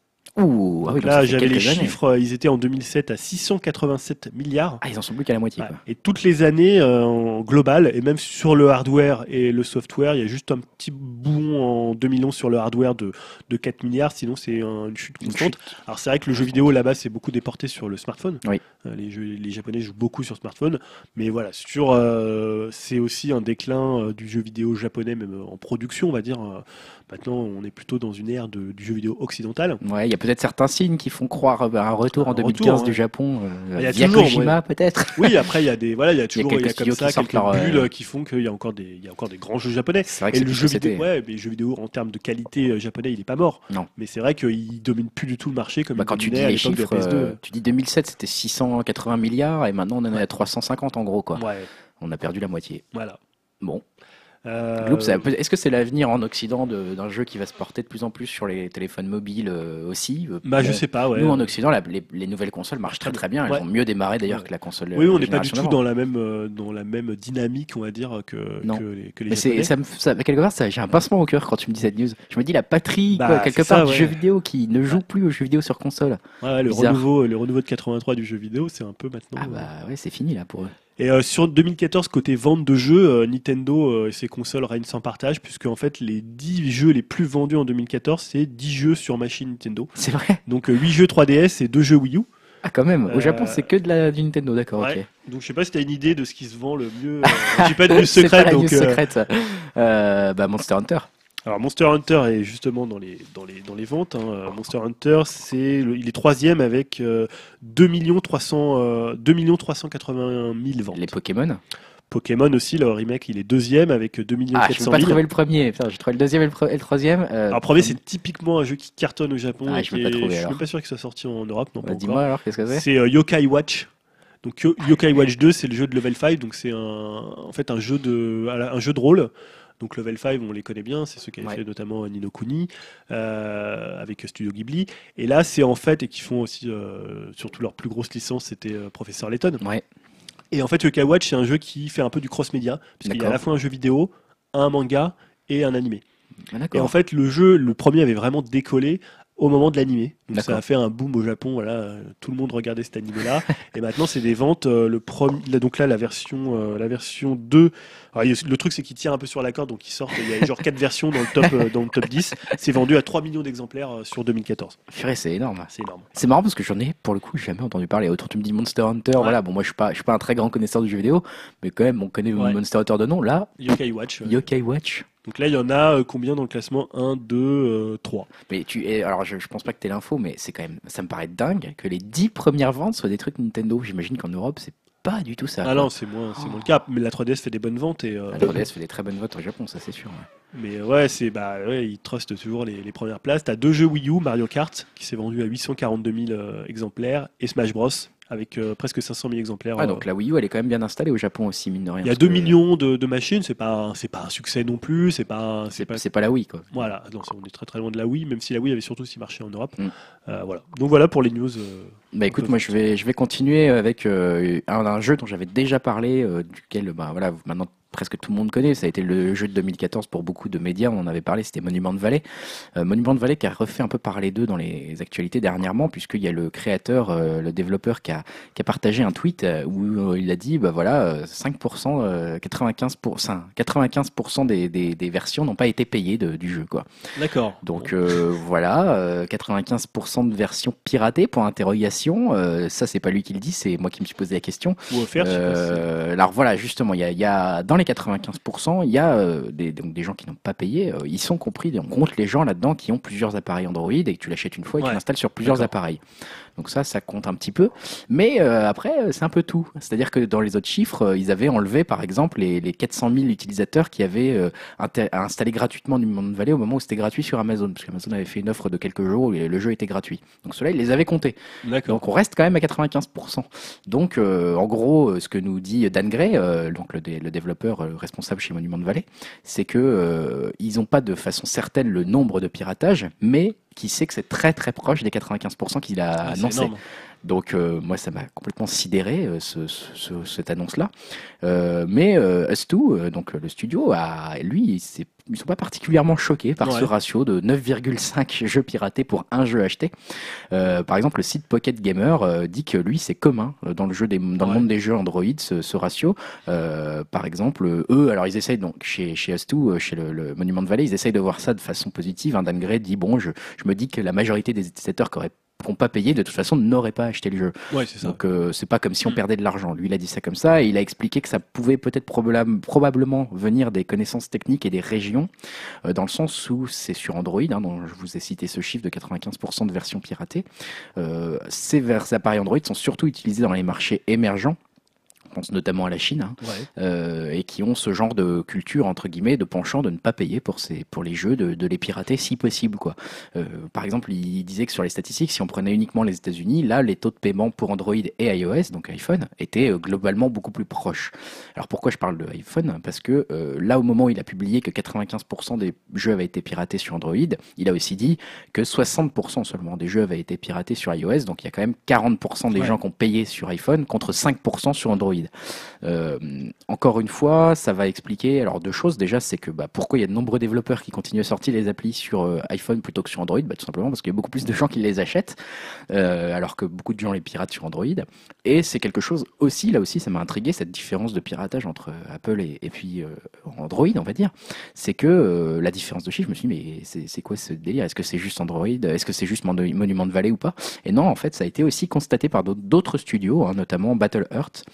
Euh, le jeu qui a- donc c'est Mika Mobile, hein, le, studio qui a fait Battle Earth, ils avaient exactement à peu près le même taux de, piratage, c'est-à-dire un taux beaucoup plus important, proche des 95% sur Android, et alors que c'était plutôt proche des 60% sur, euh, sur iOS.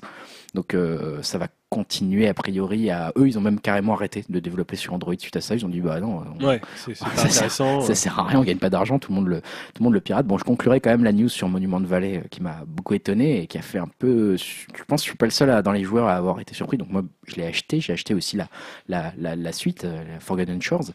Excellent jeu d'ailleurs, j'en je reparlerai peut-être lors d'un conseil. Euh, je conclurai par une note plutôt positive, c'est qu'ils ont quand même euh, récolté 5,8 millions de dollars de recettes sur ce jeu euh, à ce jour. Euh, ils ont quand même le jeu, le coût du jeu, parce qu'ils ont filé d'autres statistiques à ce moment-là, il a coûté 1,2 million euh, à développer Mhm. d'euros. Euh, 2,4 millions de copies écoulées et dont 1 1,7 million sur euh, Apple. Et seulement, alors ça, ça m'a un peu étonné, 50% des joueurs ont terminé le jeu. Ouais. Donc ça, moi, j'étais hein, C'est pas si mal, 50%, je crois. hein. 50% c'est même énorme par rapport. C'est vrai Ouais. que si tu prends un, GTA. 5 ou un truc comme ça, euh, là, euh, voilà, c'est on tombe à 4-5% Ouais. des gens qui finissent le jeu. Mais même sur des Euh, jeux de 10 heures, les gens. ils- Ah oui, oui, même sur un. Capitaine Toad, les gens le finissent pas.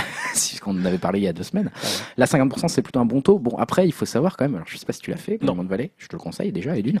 Mais de deux, c'est que c'est vraiment très rapide à terminer. Ouais, C'est-à-dire c'est qu'en une heure et demie, maximum, tu as fini euh, la première partie. Et si tu achètes l'extension Forgotten Shores, moi, je l'ai fini en moins d'une heure. Mais euh, voilà, vraiment. euh, après, ça vaut le coup. Ouais, je dis pas que ça vaut fait. pas le coup. Ouais. Il faut l'acheter. C'est vraiment peut-être le meilleur jeu auquel j'ai joué l'année passée. Mais euh, j'étais étonné quand même par ce 50% des gens seulement qui, qui terminent les, le, le- le jeu. Voilà, voilà pour euh, Monument Valley. Est-ce que tu as toi d'autres news ou je continue sur le PS Now Ouais, Vas-y, continue. bah, je continue sur le PS Now. Alors, le PlayStation Now, euh, on en avait parlé, il y a quelques podcasts qui permettent donc de jouer au, au jeu PS3 en streaming euh, via le cloud, euh, qui avait quand même un gros point noir que Stan avait cité à l'époque, qui était le prix, Ouais. des prix exorbitants apparemment. Alors moi, j'ai pas de PlayStation, donc je connais pas trop. Euh, là, euh, justement, à l'occasion du, alors c'était pas pendant le CES, c'était au même moment du CES, je sais pas si c'était pendant le salon ou pas. Euh, le constructeur japonais, donc PlayStation Sony, vient d'annoncer que les joueurs américains auront la possibilité de s'abonner au service à partir du 13 janvier. Donc ça y est, là c'est en cours du coup, hein. Avec deux formules un mois d'abonnement au prix de 20 dollars ou trois mois d'abonnement au, prix de 50, euh, 45 pardon euh, euros. Euh, non, dollars, c'est dollars, pardon, 45 dollars, donc ça fait environ 15 dollars par mois. Euh, ce que j'ai trouvé plutôt bien. Euh, de, ça reste encore un peu cher, mais je, me, je me rends pas trop Ouais. compte si les, les, les fans de la marque sont prêts à payer pour des jeux qui. c'est bah, des jeux PS3. euh, bon, il y en a quand même des jeux PS3 qui valent encore beaucoup le coup d'être joués. Hein, je pense que pour certains, ce qui est bien, c'est que ça, tu peux jouer de manière illimitée, euh, illimitée pardon, à une centaine de jeux quand même, Ouais. hein, PS3. Euh, pour l'instant, c'est développé que pour les, les possesseurs de PS4. Après, on verra s'il y a d'autres appareils qui seront compatibles comme la PS Vita.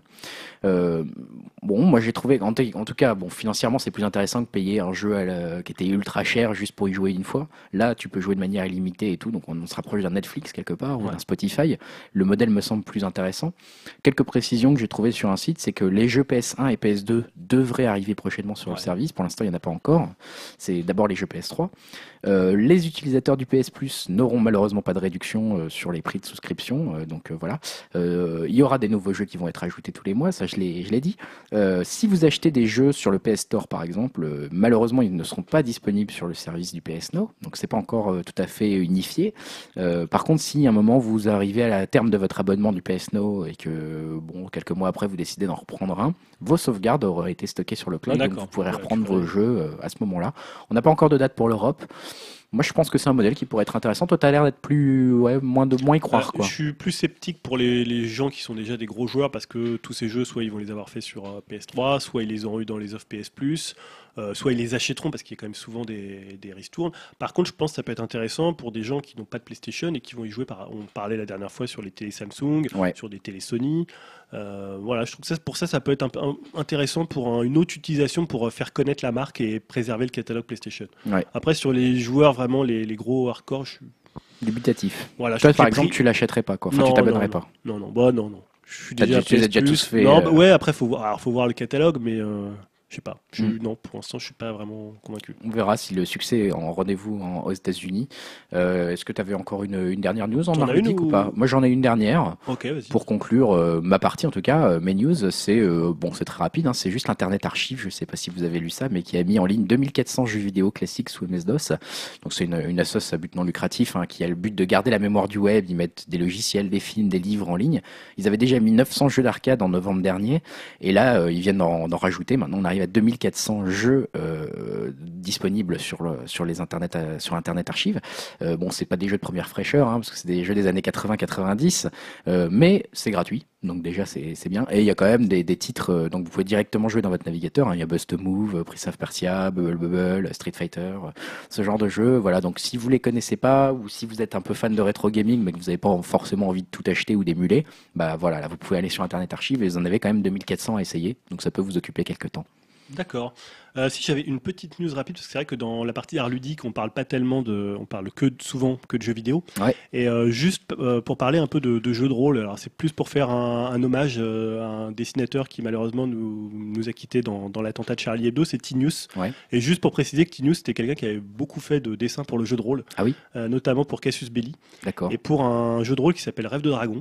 Et c'est lui qui avait fait l'illustration de la première, l'illustration de la, la première édition du jeu de, de, de- de Denis Gerfaux. d'accord Voilà, donc moi j'aimais beaucoup son, son trait. Voilà, c'était pour rendre un petit hommage. euh, Ouais, c'est vrai qu'on parle vrai. souvent que, jeux- que jeux vidéo. Voilà, Tinius qui est. c'est une bonne idée de commencer à parler de jeux de rôle peut-être qu'on Bah, peut-être qu'on retournera ouais, dessus, peut-être qu'on euh. le fera. et, euh, moi je, je pratique pas mais je crois que toi tu en pratiques souvent Ouais, du jeu de rôle toujours hein, depuis des années. depuis des années donc euh, Voilà, J'espère qu'on aura l'occasion de le faire sur des news moins, moins tragiques, euh, moins, moins tragiques que celle-ci, mais c'était vraiment pour rendre hommage au travail de euh. Bon, bah écoute, euh, hommage rendu, et puis on va passer à la partie euh, il y a un an dans l'actu, du coup C'est parti.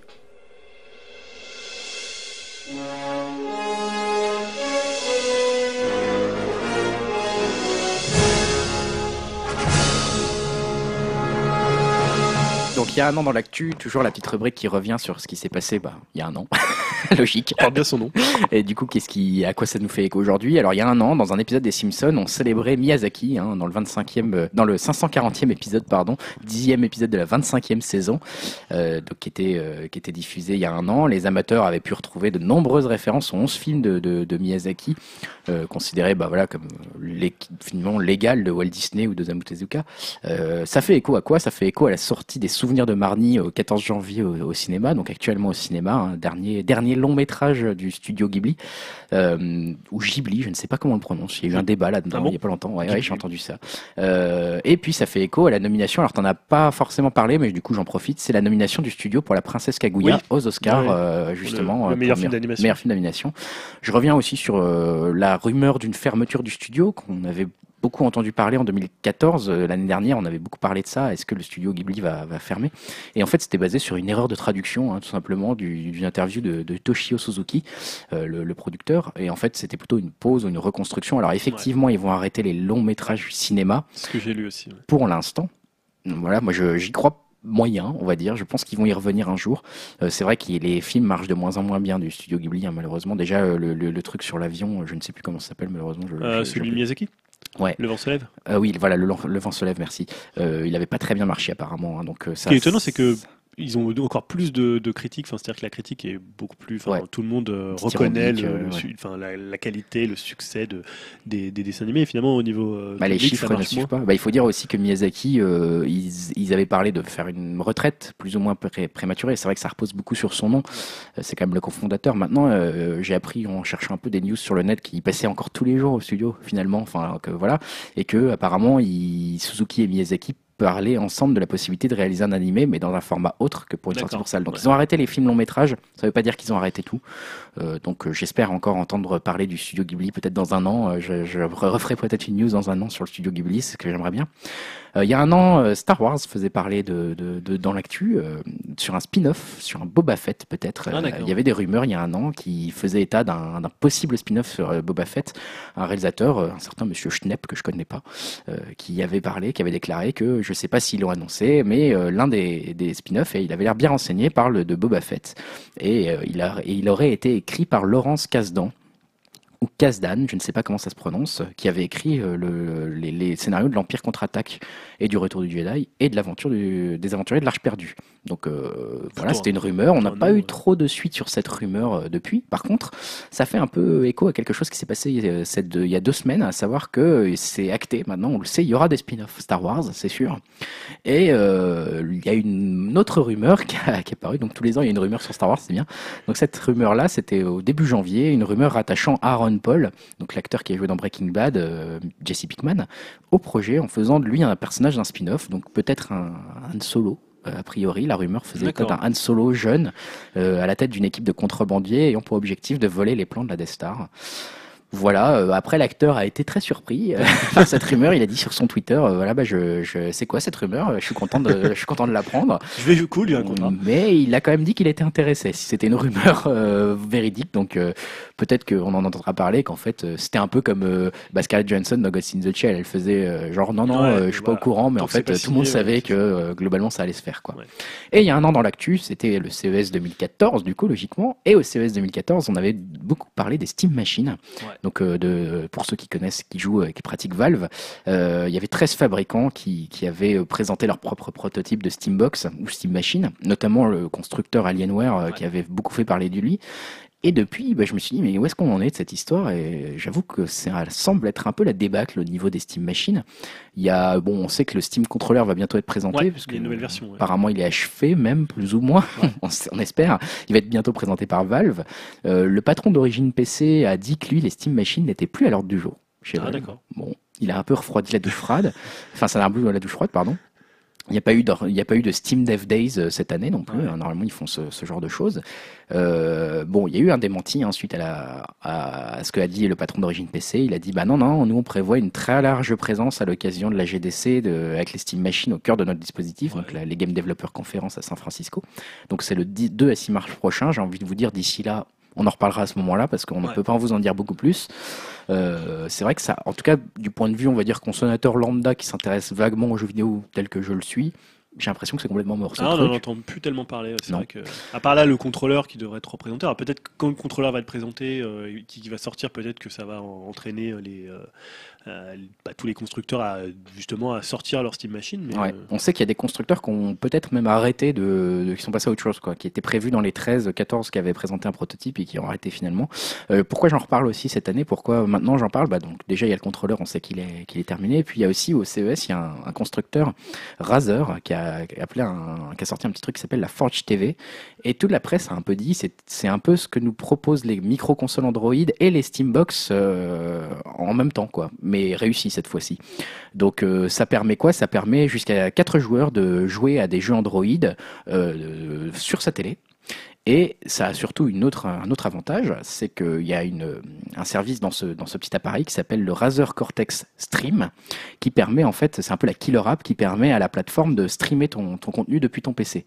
Euh, concrètement, ça veut dire que tu peux jouer, grâce à la Forge TV, euh, tous les jeux qui sont installés localement sur ton PC, sur ta télé avec ton contrôleur, et aussi sur les jeux sur Steam, ou aussi sur Battle.net, donc euh, tout ce qui est Blizzard, Starcraft, etc. Avec ça, avec la petite boîte, ils te fournissent soit euh, un keyboard, un, un clavier pardon, avec une souris attachée, en plus une souris un peu aimantée ouais. au keyboard, donc elle va pas tomber, donc il y a un côté euh, assez sympathique euh, sur l'utilisation apparemment de, de l'objet pour pouvoir jouer, si tu veux, bah, justement conserver une jouabilité au clavier, parce que c'est vrai que c'est un peu ce qui est difficile, c'est pourquoi Valve met du temps à, sortir un Steam Controller Parce que bah, euh, refaire un contrôleur de toute la précision d'un PC ou d'une souris avec une manette, c'est très compliqué. Voir ce que ça donne leur contrôleur. Donc là, voilà, eux, ils proposent tout simplement de te dire, bah non, bah, vous prenez le clavier avec vous sur vos genoux, vous pouvez jouer comme ça. Ou euh, ils ont aussi sorti quand même une manette. Donc euh, voilà, c'est et apparemment, c'est un peu la solution justement. voilà, on a vu que les consoles, là où il y a le genre de console Android, ça n'a pas tellement pris. Les Steam Machines, on n'entend plus tellement parler. Là, la presse, tous ceux que j'ai lus, tous les articles que j'ai lus, étaient très enthousiastes sur ce petit objet donc de Forge, euh, qui, qui a l'air d'être vraiment très prometteur et qui a l'air de réaliser un peu, donc la Forge TV, euh, réaliser un petit peu le, le, rêve des Steam Machines et de pouvoir jouer sur sa télé quand on a un compte Steam. Donc ça va coûter 99 euh, dollars seulement en plus, donc c'est pas très cher par rapport à un, parce que les Steam Machines, on avait parlé de prix assez hein, plutôt d'un très beau PC quasiment. Et ça va sortir là au premier, premier trimestre 2015. Donc euh, moi je suis assez impatient de voir ce que ça va donner pour ceux qui aiment bien euh, les comptes euh, joués sur Steam et qui ont acheté des centaines et des centaines de jeux sur, sur Steam. Voilà pour ce qui s'était passé il y a un an dans l'actu. on va passer à la partie critique et conseils. Avec toi Julien, bah oui, peut-être commencer alors. Allez, de quoi tu vas nous parler pour ce podcast? Alors, moi, je vais vous parler d'un album. D'un album, de la musique. Ouais, de la musique. Ouais, on avait déjà fait, euh, on avait déjà fait deux, deux fois, trois fois même. On avait trois fois. grand fan de musique, Julien, hein, toujours. Ouais, et donc voilà. Donc, euh, c'est vrai que dans le précédent podcast, euh, on n'a pas parlé de nos attentes concernant les disques de 2015. Non, c'est vrai. Fait, c'est vrai. mais c'est vrai que c'est quand même un peu plus compliqué en musique. Les sorties sont, il n'y a pas forcément, voilà, on peut pas, on peut écouter des morceaux, mais il n'y a pas des comme des trailers. On suit pas le développement, par exemple, d'un album sur plusieurs années. Il y a une idée à faire là. Il y a un truc à faire. Voilà, un trailer d'album. Mais c'est vrai que c'est plus compliqué de savoir, ça sort pas forcément au catimini, mais c'est annoncé, puis ça sort un mois après, donc c'est plus difficile de faire ça sur l'année. Donc voilà, j'ai décidé plutôt de revenir sur certains albums que j'ai aimés en 2014. Et donc aujourd'hui, je vais vous parler d'un disque de Avi Buffalo, mhm. euh, qui a sorti en fait un second album qui s'appelle At Best Cuck Hold. Ouais en 2014, en septembre 2014. Alors déjà, Avi Buffalo, c'est quoi, c'est qui? C'est avant tout euh, un, un, homme qui s'appelle Avid, Dor Zaner Issenberg. D'accord. Donc on résume en Avi Buffalo. c'est parce qu'en fait, Avi Buffalo, c'est à la fois un groupe, mais c'est surtout un projet solo, donc de ce, ce monsieur Avidor euh, Zaner Issenberg, qui est un jeune homme de 23 ans maintenant. Ah, et qui avait 19 ans quand est sorti oh, euh, le premier album. Euh, ah, Il faut chier. très très jeune, le premier album qui était sorti en 2010. Donc il avait juste 19 ans. Oh, merde. pas beaucoup plus vieux maintenant, mais voilà, quand on écoute l'album, c'est quand même assez impressionnant qu'il soit, il soit aussi jeune. Euh, qui est originaire de Californie, contrairement à ce que laisse croire en fait le, nom. Le nom, ouais, j'aurais dit, ouais, c'est un Islandais ou. Avi Buffalo, t'aurais pu te dire, c'est voilà, c'est quoi ce truc Buffalo. Ça fait bon, ça fait quand même très américain. Donc voilà, le premier album éponyme de de Avi Buffalo, et c'était un bon disque, mais pas non plus euh, quelque chose qui se fasse crier au génie, euh, même si voilà, on, constatait déjà un vrai sens de la mélodie et c'était c'est plutôt un bon disque. Mais euh, là, ce qu'il a fait sur le, dernier At Best Cuckold, c'est quand même beaucoup plus impressionnant. Donc il y a 4 ans qui sont écoulés entre les deux albums, ce qui est quand même beaucoup dans l'industrie musicale, surtout mm. quand tu lances un premier album à 19 ans. Il y a quand même de fortes chances qu'on t'oublie quand tu laisses passer 4 ans. C'est plus tellement la mode de, de, laisser passer autant de temps entre, entre deux disques. Clairement. Et là, donc, c'est 4 ans pour 35 minutes de musique, 10 titres et honnêtement rien acheté. Ah bah ça c'est sur les c'est 4 ans bien utilisés quoi. C'est 4 ans bien utilisés. Donc moi ce que j'ai vraiment aimé dans ce second disque, c'est ce qui le rend passionnant à écouter pour le coup à réécouter puisque je l'ai vraiment même encore je le réécoute encore là en 2015, il est sorti en septembre 2014 euh, mais il tourne toujours euh, il tourne toujours chez moi. C'est vraiment que il y a un point d'équilibre qui est trouvé entre on va dire le classicisme et mmh. l'innovation. Mmh entre euh, passé et présent. C'est un disque qui mélange d'ailleurs euh, l'analogique et le digital. Il a été enregistré dans un studio 24 pistes et ensuite, euh, donc à Ville, il a vraiment bidouillé tout seul chez lui. Il disait qu'il téléchargeait des petits programmes gratuits pour s'amuser avec. Donc derrière, il a rajouté pas mal de d'autres instruments. Il a fait beaucoup d'overdub, donc il a superposé, multiplié les voix, superposé les instruments. Il a ajouté, il a retiré, mais toujours avec sur chaque morceau un équilibre. Ça sonne jamais, il perd jamais le fil du morceau. Euh, voilà. Donc pour le coup, pour moi, c'est c'est pas du tout un album qui est tourné vers le passé. Mm. C'est un album qui est vraiment, euh, je trouve, complètement dans l'époque. Quand on parle de pop, puisque c'est vraiment pour le coup. C'est ma question que j'allais te poser. c'est de la pop, c'est. Bah, on pourrait le qualifier comme un album. Moi, je le qualifie comme de la pop. Parfois, il a des, des accents un peu folk, mais pour le coup, non, c'est vraiment un album de pop. D'accord. Voilà, dans le sens euh, très large du terme. Et c'est vrai que c'est un style où c'est quand même très difficile d'innover. Euh, Voilà, la pop musique, ça a quand même, il y a des grands noms, il y a des, euh, il y a, il y a quand même, euh, c'est très, c'est finalement c'est très cadré et c'est toujours la mélodie qui définit finalement ce qu'est un bon ou un mauvais morceau pop. Et là, même si Avi Buffalo, il a, il a l'album sonne parfois un peu 60, 70.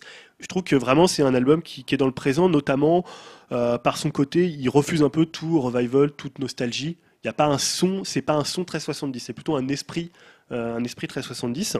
Bah, D'ailleurs, pour que les éditeurs de se rendent compte à quoi ça ressemble, on va s'écouter un petit extrait euh, avec un morceau qui s'appelle Memories of You. Memories of you, they only come to me when I'm with you. One moment I come to, the rest I spend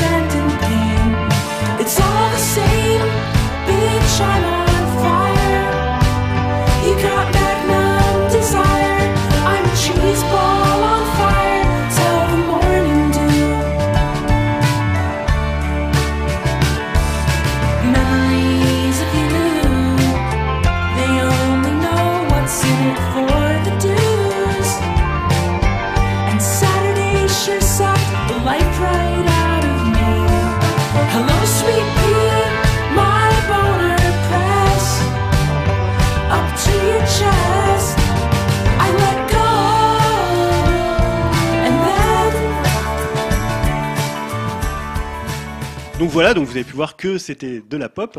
Et euh, voilà, ce que j'aime, c'est qu'il y a beaucoup de chansons de cet album qui, à la base, apparaissent être des chansons assez simples, assez directes, avec une mélodie, pour le coup, qu'on chope vraiment euh, tout de suite. Mais elles sont toujours poussées, je trouve, dans leur retranchement par les arrangements, qui sont, euh, moi, je trouve vraiment formidables. Mm. Les arrangements de cet album sont, sont excellents, avec des, des arrangements... orchestraux avec piano, clarinette, corps. Il y a vraiment énormément d'instruments. Il y a une quand même tessiture sonore qui est assez assez large, tout en étant tout en restant à un point, comme je disais tout à l'heure, un point de rupture, un point d'équilibre. C'est-à-dire que Avi Buffalo, il va toujours voir où il peut amener la chanson, sans trop la faire dévier, sans vraiment euh, en faire euh, en faire trop. C'est-à-dire qu'à un moment, la chanson, elle vient pas de n'importe quoi, elle reste toujours sur des bases, sur des rails, euh, pour euh, rester quand même une chanson pop. Et je trouve moi que sur les dix chansons du disque, il y parvient. Il y a vraiment des grandes chansons. C'est à la fois, voilà, des, comme je disais, des chansons pop, et à la fois des terrains de jeu d'expérimentation, à la fois pour lui et euh, qui sont passionnants à écouter. Et comme je disais au début, euh, à, à réécouter. Donc il se passe vraiment beaucoup de choses en même temps. Il n'oublie pas la chanson. Il y a une évidence mélodique. Moi, ça m'a un peu parfois rappelé, euh, d'ailleurs sur Memories of You qu'on vient d'écouter, c'est assez parlant. Ça m'a un peu rappelé Elliott Smith. Ouais. Donc pour ceux qui connaissaient Elliott Smith, qui était un songwriter des années 90, euh, Ouais. qui s'est malheureusement suicidé, qui était aussi fort dans la mélodie et, même dans la finesse des arrangements, il arrivait à faire les deux. Et je trouve le morceau Memories of Fait un peu penser à ce qu'il faisait sur Figure 8, Mm. qui était un de ses, euh, un de ses derniers albums. Et euh, on peut penser aussi à Mercury Rêve. Alors, je sais pas si ça parle aux gens des années vrai. 90, qui avait sorti un album qui s'appelait Deserter Song. euh, qui Très avait très bon album. très très bon album qui était à la fois des mélodies très simples et en même temps qui était euh, qui décollait comme ça tout en enluminure un peu psychédélique C'était presque euh, électropop. euh, des fois, et ça partait un peu dans l'électro, Ouais. c'était très psyché, un peu comme Avi Buffalo, euh, Memory of You est aussi un morceau parfois un peu psyché. Il y a des morceaux comme ça qui, qui dévient un peu du, du, du son un peu plus pop pour aller vers la pop psyché. Moi, ça m'a fait penser un peu au Sleepy Jackson. Je sais pas si tu connais. Ouais, Sleepy Jackson aussi, of ouais. the Sun, le même chanteur, pour la voix notamment un peu comme Ouais. ça aiguë, poussée. Ouais, il a une voix assez au perché. assez au perché et ça m'a fait aussi penser à certains morceaux à Grand Daddy. J'ai retrouvé un peu du Grand Daddy. Je me suis et bon Grand Daddy, tu sais que j'aime Grand Daddy, Ouais. c'est vraiment pareil un peu la pop ultime et qui peut justement un peu se, se lâcher, essayer d'aller chercher au- autre chose sans non plus sortir de ces rails de pop, de pop song finalement un peu ultime. Ça m'a un peu rappelé cette, cette intention là. Donc euh, Mais c'est vrai que oui, il y a- beaucoup d'influences qu'on peut citer. Euh, Tu, bah, voilà, tu parlais de Grand Daddy, euh, on peut penser aussi à The Thrills, Mm. qui est un autre groupe.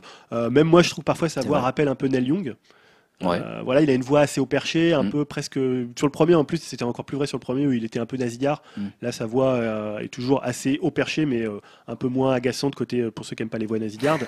D'ailleurs, il y a un morceau comme Two Cherished Understandings qui, pour moi, pourrait sans problème figurer sur un disque comme Harvest, donc Ouais. un des classiques de, de Neil Young. c'est un bon Qui est, compliment. un, ouais, qui est un morceau très direct qui dure euh, 1 minute euh, 50 ou aussi on pense aussi à Harry Nilsson hein, donc pour ceux qui connaissent pas Harry Nilsson c'est aussi un songwriter qui a fait des morceaux comme comme Coconut euh, Mm. voilà qu'on retrouvait aussi chez chez Tarantino qui a un songwriter aussi qui a fait euh, c'était je crois qu'il avait fait une reprise de Dolphins euh, de je sais plus si c'était l'original si c'était lui ou si c'était la reprise de Fred Neil donc voilà des plutôt des songwriters avec des voix comme ça assez au perché donc voilà mon conseil c'est vraiment de jeter une oreille attentive sur ce second album parce que pour moi c'est vraiment devenu pour quelques semaines un petit disque de chevet je l'ai écouté vraiment énormément il Ouais. est très comme je disais il est très très court il est très très bien construit il y a vraiment rien acheté sur les 10 morceaux Je dirais heureusement presque. Enfin, c'est aussi un, des, un de ses avantages presque. Il est court parce Ouais. que effectivement les voix au perché, ça peut être un peu, euh, voilà, ça, ça peut vous rebuter. Par exemple, si vous avez entendu un extrait, là, si euh, la voix vous a pas forcément euh, accroché à mort. Ouais. au bout de 10 chansons, on peut peut-être commencer à en avoir marre. Mais justement, le, le disque sait aussi s'arrêter. Les chansons savent s'arrêter au bon moment, Ouais. je trouve. Ouais, ouais. Elles sont jamais trop étirées, trop longues. On en a marre, etc. Non, oui, souvent 30, 30, 35 minutes pour Ouais, un album, c'est- c'est plutôt une bonne bah, durée. c'est c'est plutôt une bonne durée. Ah, D'ailleurs, on finira le podcast avec, à mon avis, ce qui est le sommet de l'album, c'est Overwhelmed with Pride. D'accord. Superbe morceau qui commence un peu comme une chanson folk, qui a après plein d'enlu- d'enluminures un peu psychédéliques avec plein de choses au niveau des arrangements, qui est vraiment un superbe morceau. Super. Bon, on finira tout à l'heure le podcast effectivement avec un morceau d'Avi Buffalo euh, et donc Julien vous incite à aller découvrir ce morceau, ce, cet album At Best Cuckold. Euh, moi, je vais vous conseiller un film, euh, un film. Bah, on en a un tout petit peu parlé tout à l'heure. C'est Ouais. Whiplash. Hein, tu, tu as effectivement anticipé ma conseil. Euh, un film qui est. euh, pourquoi j'en parle? Parce que alors, bon, c'est un film. Déjà, qu'est-ce que c'est? C'est un film de Damien euh, Chazelle, un drame d'une heure 45 qui est sorti le 24 décembre 2014 au cinéma avec Miles Teller et J.K. Simons, dont on a parlé Ouais. parce que justement, effectivement, euh, J.K. Simons a gagné l'Oscar Golden- du le Golden Globe. le Golden Globe, pardon, du Peut-être qu'il va gagner l'Oscar du, du meilleur second rôle masculin euh, dans son, dans- pour ce film-là, Whiplash. Donc euh, l'histoire de, de Whiplash, c'est que Andrew, donc euh, interprété par Miles euh, qui a 19 ans, rêve de devenir l'un des meilleurs batteurs de jazz de sa génération. Donc là, je lis hein, le, le- Ouais, le résumé. pitch. La concurrence est rude au conservatoire de Manhattan où il s'entraîne avec acharnement. Il a pour objectif d'être d'intégrer le fleuron des orchestres dirigés par Terence Fletcher, donc interprété par Simons, professeur féroce et intraitable. Lorsque celui-ci le repère enfin, Andrew se lance sous, sous sa direction dans la quête de l'excellence. Voilà pour le pitch. Bon. J'avoue que Whiplash, euh, moi j'en avais pas trop entendu euh, parler, c'était un peu sorti en catimini, et puis à force il y a eu un petit bouche à oreille, notamment sur Sens Critique, hein, enfin un site où je suis beaucoup. Euh, J'ai vu que les notes étaient bonnes, euh, j'en ai entendu parler, tout le monde, la- l'affiche mettait des critiques, bon toujours, hein, ils, ils vont pas mettre ce film est une merde, mais, mais là il y avait quand même beaucoup de sources, parfois ils mettent des sources genre Twitter, Ouais. là j'y crois pas trop, là c'était quand même le New York Times, des choses comme ça, donc je me suis dit, ah, je vais peut-être Ouais, le film a été bien accueilli. Quoi. Le film a été très bien accueilli et donc j'ai été le voir. Et j'avoue que ce film euh, m'a impressionné par sa maîtrise. Alors la maîtrise de Damien euh, Chazelle, le réalisateur, 29 ans. Rien n'est laissé au hasard. hein. La caméra, euh, elle est partout. Elle est, elle virevolte, elle est, elle se resserre, elle s'élargit. Les utilisations des, des, hum, comment dire, des, des zooms ou des, des, des focus comme ça ou des, des zooms sont très, très, très bien faites. Euh, on s'attarde sur un visage, sur un instrument, toujours au bon moment, toujours la bonne durée. C'est une prouesse technique dans le sens où ça traduit visuellement la performance du batteur de façon absolument incroyable. Donc les séquences musicales, on va dire, où on voit de, la musique se dérouler devant nos yeux et devant nos oreilles, on vraiment tout un peu d'un clip de luxe. Euh, voilà, des, des gros plans sur des instruments, un montage ultra léché, une fluidité sans faille, euh, une mise en scène qu'on pourrait presque qualifier de froide, violente, mais enivrante, sans qu'elle soit tape à l'œil. Ça, c'est vraiment Ouais. important. On n'est pas dans un, par exemple, ça me fait penser, je, je, j'allais dire, on n'est pas dans un, dans un film de David Fincher du début, euh, notamment Panic Room par exemple, Ouais. où on avait la caméra qui faisait des virevoltages, qui passait dans les trous de serrure, etc. On n'est pas du tout dans ce genre de là, dans ce genre de choses. On est vraiment dans une forme très efficace, un montage très efficace qui est vraiment au service d'un propos, d'un propos qui euh, est vraiment le sujet du film, c'est-à-dire comment on obtient le meilleur et surtout par quels moyens on obtient le meilleur, jusqu'à où on est prêt pour obtenir le meilleur de quelqu'un. Euh, là, on a vraiment une maîtrise technique et des acteurs qui sont au service de, de ce propos-là. Euh, je dirais que Whiplash, c'est pas un film sur la musique.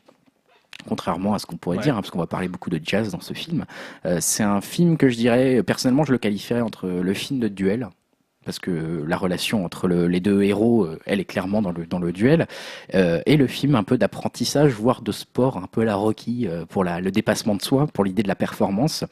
Euh, ici, on a vraiment un Damien Chazelle, donc le réalisateur, qui déconstruit euh, des séquences euh, musicales, euh, comme justement, on- il nous montre en fait, en les déconstruisant euh, à l'extrême, comment elles se construisent en fait finalement, comment la musique naît. Euh, c'est ça qui est un- un- intéressant. euh, on, a, on est face à, une, euh, à des films où, une- où il y a une tension, des scènes où il y a une tension aussi fascinante qu'oppressante. On est- Moi, j'étais vraiment fasciné, scotché à mon film pendant la majorité des scènes. Euh, et justement, je parlais des acteurs, donc J.K. Simmons, euh, qui est donc le professeur de musique un peu tyrannique finalement.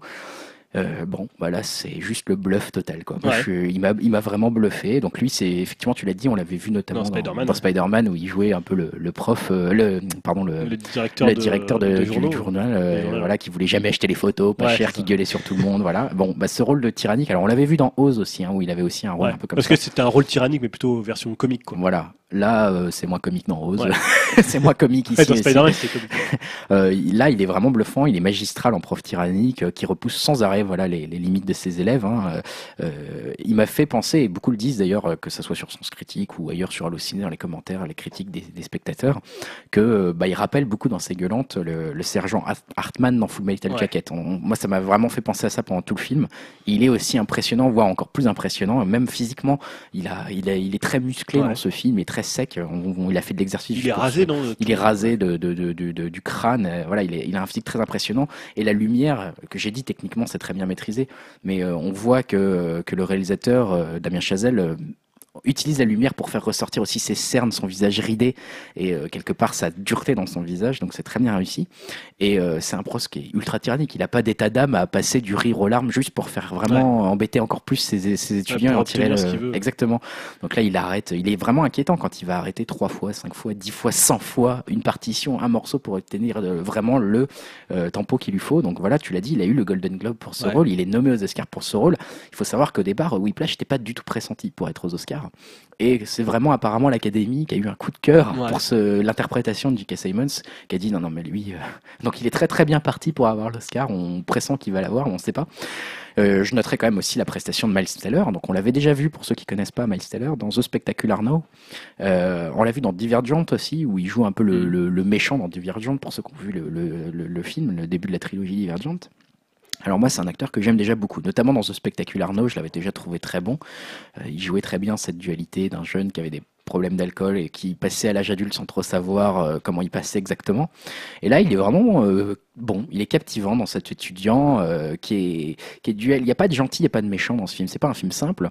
Euh, même le héros qui a envie de, de devenir un bon batteur, bah il est pas si simple. C'est pas juste le jeune qui va être dans l'apprentissage. Lui aussi, il est bouffé par l'ambition. Il a des incertitudes et en même temps, il a une certaine euh, confiance en lui, presque un peu trop confiance en lui, qui le rend un peu détestable.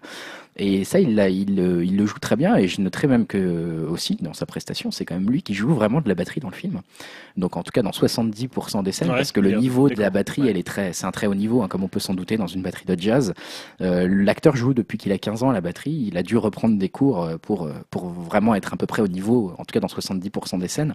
Il a vraiment laissé son sang couler lors du tournage sur ses baguettes, tellement la mise en scène, la- les scènes étaient intenses, hein, comme on les voit dans le film. C'est la vraie, entre guillemets, le vrai sang de, du, de l'acteur dessus. Bref, tout ça pour dire que la combinaison de la maîtrise technique, euh, des acteurs qui sont surinvestis, euh, ça m'a vraiment donné l'impression d'un film qui avait une force mais bluffante quoi. J'étais euh, une virtuosité, j'étais bouche bée, vraiment bouche bée devant ce film et à la fin du film bouche bée. Un film que je dirais totalement jouissif en fait. Euh, on oublie les abus, on oublie les incohérences, il y a des facilités de scénario qu'on voit, il y a des choses on se dit euh, c'est pas possible, euh, enfin ça c'est stupide comme euh, comme ce qui se passe à ce moment-là dans le film, mais on l'oublie tellement parce que on est complètement bercé par le rythme ravageur Ouais. d'un film. euh, Honnêtement, ça m'a, je me suis dit, c'est un grand réalisateur qui est en train de naître, un grand réalisateur de l'ordre de Kubrick. Hein. Je, je, je- ça Ah m'a oui, vraiment ça- enthousiasmé. Ce, ce- alors, c'est pas du tout le même style, hein, Ouais. mais ça m'a vraiment enthousiasmé. Euh, on, s'est- on est complètement transcendé et abasourdi par le film. De nombreuses personnes ont applaudi le, le film à la fin, Ah ouais euh, à la fin du générique. Euh, J'ai applaudi. C'est la première fois que j'applaudissais un film. hein. J'ai applaudi le film. Je préciserai encore pour ceux qui ont envie d'aller le voir ou qui n'ont pas encore eu envie d'aller le voir, même avec ce que je vous dis. je rajouterai donc il a eu le Grand Prix et le Prix du public au Festival de Deauville. Il a eu le Grand Prix et le Prix du public au Festival de Sundance. Il a 8,7 sur IMDb. Il a 88 sur 100 sur Metacritic. Voilà pour les petites euh, Il est encore dans 278 salles en donc France. quand même. euh, Donc, euh, si vous entendez ce podcast, là, il est peut-être lundi, mardi. S'il est plus dans votre salle mercredi, dépêchez-vous d'aller Ouais. le voir. Là, foncez parce que c'est vraiment un film qui vaut le coup de, de le voir. Pour euh, un peu niveau cinématographique, on va dire, euh, pour euh, la parcours, le parcours de Damien Chazelle derrière, c'est son second film, hein, donc Ouais. juste Whiplash. Ce qui est intéressant, c'est qu'il avait fait son premier film euh, Guy and Madeline on a Park Bench en 2009. Euh, il l'a fait alors qu'il était encore étudiant à Harvard, donc un peu comme un hobbit, et euh, il a été nommé meilleur film de l'année 2009 par le New York Times. D'accord. Donc Ah lui, oui, c'est un mec, on va dire, qui est un peu énervant parce qu'il est, il est, il est né pour faire des films et il le réussit tout de suite, quoi. Euh, par exemple, ce film-là, au début, il ne trouvait pas de financement pour Whiplash, donc il a fait un court métrage pour présenter au Festival du film de Sundance en 2013. Il a remporté le, prix du jury et donc il a pu faire le long métrage. Donc le mec, dès qu'il fait un truc, ça, il gagne des, Il il gagne. gagne, il gagne des Oscars. Il est un peu énervant, surtout que le film a été tourné seulement en 19 jours. Ah oui, quand même. Voilà, donc c'est très et un peu pour vous situer un peu le, le, le type de directeur que, que c'est, c'est que par exemple pendant les scènes de batterie, euh, même quand la scène était terminée, le, il disait pas couper en fait. Il faisait exprès de laisser l'acteur jouer, mais donc Miles Teller jusqu'au bout pour qu'on ressente vraiment l'épuisement de, de Ouais. jouer à la batterie euh, physique, euh, cet épuisement. Donc euh, tout ça, ça retransparaît vraiment, ça transpire à l'écran. Ouais, parce que je- je- il me semble avoir lu un truc sur lui ou de l'entendre parler où il parlait, tu parlais tout à l'heure de la violence euh, qu'il y a dans le film et d'ailleurs le titre Whiplash, c'est c'est c'est coup de fouet. et il disait en fait que lui, bah, en fait l'idée de la l'idée de la violence c'était que euh, je sais plus encore ce que je voulais. Non, mais en fait, il voulait. Alors, je crois que je sais à quoi tu fais référence. C'est que il s'était inspiré de films de guerre Voilà, pour c'est faire ça, ce film. c'est tout à fait ça. Il, vou- il voulait présenter les instruments de musique comme des, comme des euh, armes de guerre. Et c'est très bien fait. C'est Ouais. très vraiment, c'est un peu l'impression qu'on en a à la fin.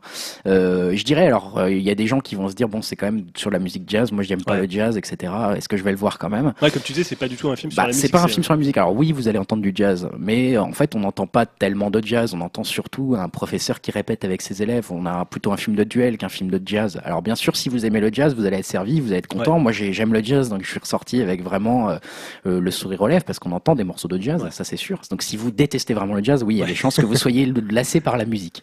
Mais bon, si vous êtes, on va dire, on va dire si vous êtes indifférent au jazz, je pense que quand même c'est un film qu'il faut voir. Il faut vraiment le voir. Euh, C'est pour moi, j'ai l'ai classé. Il est sorti donc le 24 décembre 2014. Et euh, donc je l'ai vu qu'en 2015, mais je l'ai classé dans, dans deuxième place de mon me- meilleur film vu en 2014 D'accord. tout de suite. Quoi. Il s'est tout de suite hissé euh, dans le, en haut du podium quasiment. Voilà, euh, je ne sais quoi pas, pas quoi vous dire de plus. Ah bah, en Euh, tout cas, ça donne, 278 salles, allez-y.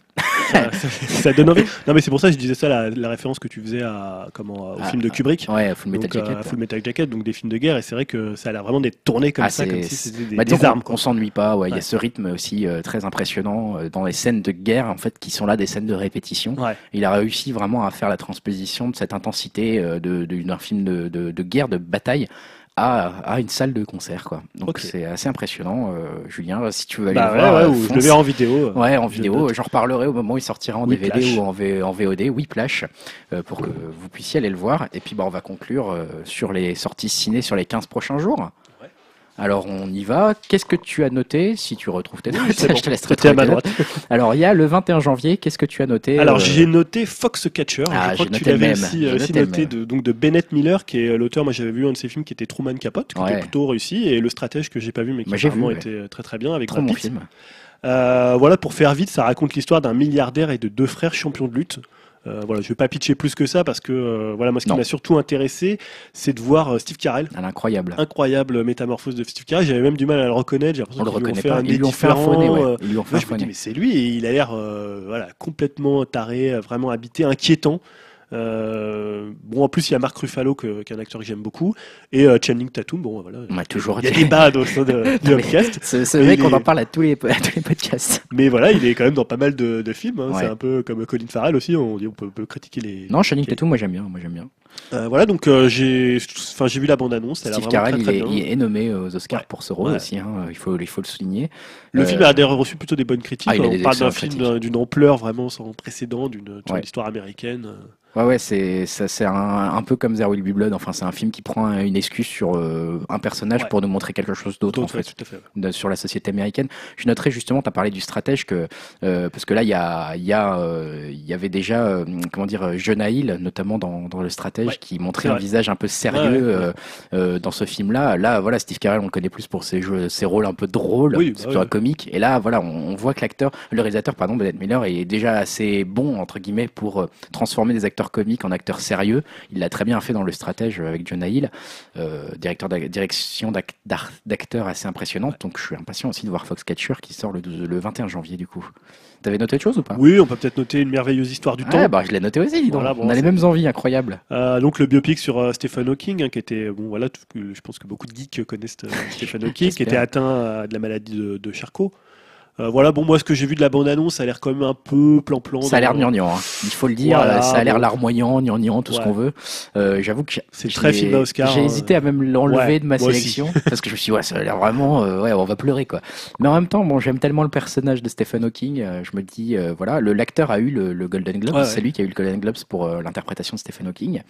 Bon, ce qui m'a fait le mettre dans ma sélection, c'est quand même qu'il a aussi été très bien accueilli aux États-Unis, notamment par les, bah, les critiques. hein. Les notes sont très très bonnes euh, Ouais. sur ce film-là. Donc, euh, bon, même si c'est gnangnan, c'est peut-être pas un mauvais Oui, film. parce que quoi. là ça s'intéresse. Bon bah voilà, il, a- il apprend qu'il a une maladie, qu'il a deux ans il est jeune, ouais. Et on est là avant, avant qu'il Voilà, apprenne qu'il avant qu'il maladie. apprenne, il rencontre euh, donc sa femme. Et c'est une euh, histoire sur sa femme et lui, en fait. C'est surtout une histoire d'amour. euh, Mm. Bon, après, ça peut être bien fait, mais là, ça, fait, ça faisait quand même un petit peu pathos. Ça fait un peu. là, je sais pas si la bande-annonce est un peu ratée ou si Ouais, c'est vraiment comme ça, ça. mais bon, j'irai peut-être le voir en tout cas. 28, il y a encore des choses le 28 Non, janvier? non, c'est- 28 janvier alors. 28 janvier, Bah, Imitation Game. Bah oui, alors bah, surtout 28 janvier, enfin, euh, c'est l'interview qui va sortir, l'interview qui tue en Attends, français. attends. Bon voilà, on va pas, on va pas en parler. Non, on trouve, hein. euh, voilà, On va le, refaire toute l'histoire. le, fi- le film de Seth Rogen et James Franco. Bah, Ouais, je sais même pas si j'irai le voir, ça m'a lassé en fait. Non mais moi ça sort, on parlera Voilà. plus. D'ailleurs, moi, je, enfin, je fais une petite parenthèse, moi, je trouve ça presque bizarre qu'on n'entende plus parler des pirates, des machins, que Ah, bah, coup, donc la promo est faite. euh, Non, mais c'est bizarre, quoi. Tu trouves pas? Il y a un côté, genre, on en a parlé, ça a été l'événement pendant un mois, puis maintenant, juste les pirates, ils se manifestent plus du tout. Alors, ce que, qu'est-ce qui s'est passé? Je ne sais pas. Euh, bon, en tout cas, effectivement, on ira peut-être. Toi, tu iras peut-être le voir, en tout cas. Je sais pas peut-être. ouais. Je suis assez curieux de voir finalement ce que ça donne. J'ai vu la bande annonce que bon, qui est plutôt drôle. Ouais. c'est du- Bon, Et bah, ouais, donc tu voulais parler de Imitation Game, Game, ouais. dont on parlait tout Bah, à l'heure. en tout cas, voilà, pareil, moi j'irai le, le voir, t'en as parlé tout à l'heure. hein. donc, effectivement, l'histoire de Alan Turing, mathématicien, cryptologue, chargé du, par le gouvernement britannique pardon, de percer le secret de la, la machine de cryptage allemande Enigma pour, euh, bah, pour pouvoir peut-être participer à la victoire de. Des, des alliés en- dans la guerre de 40.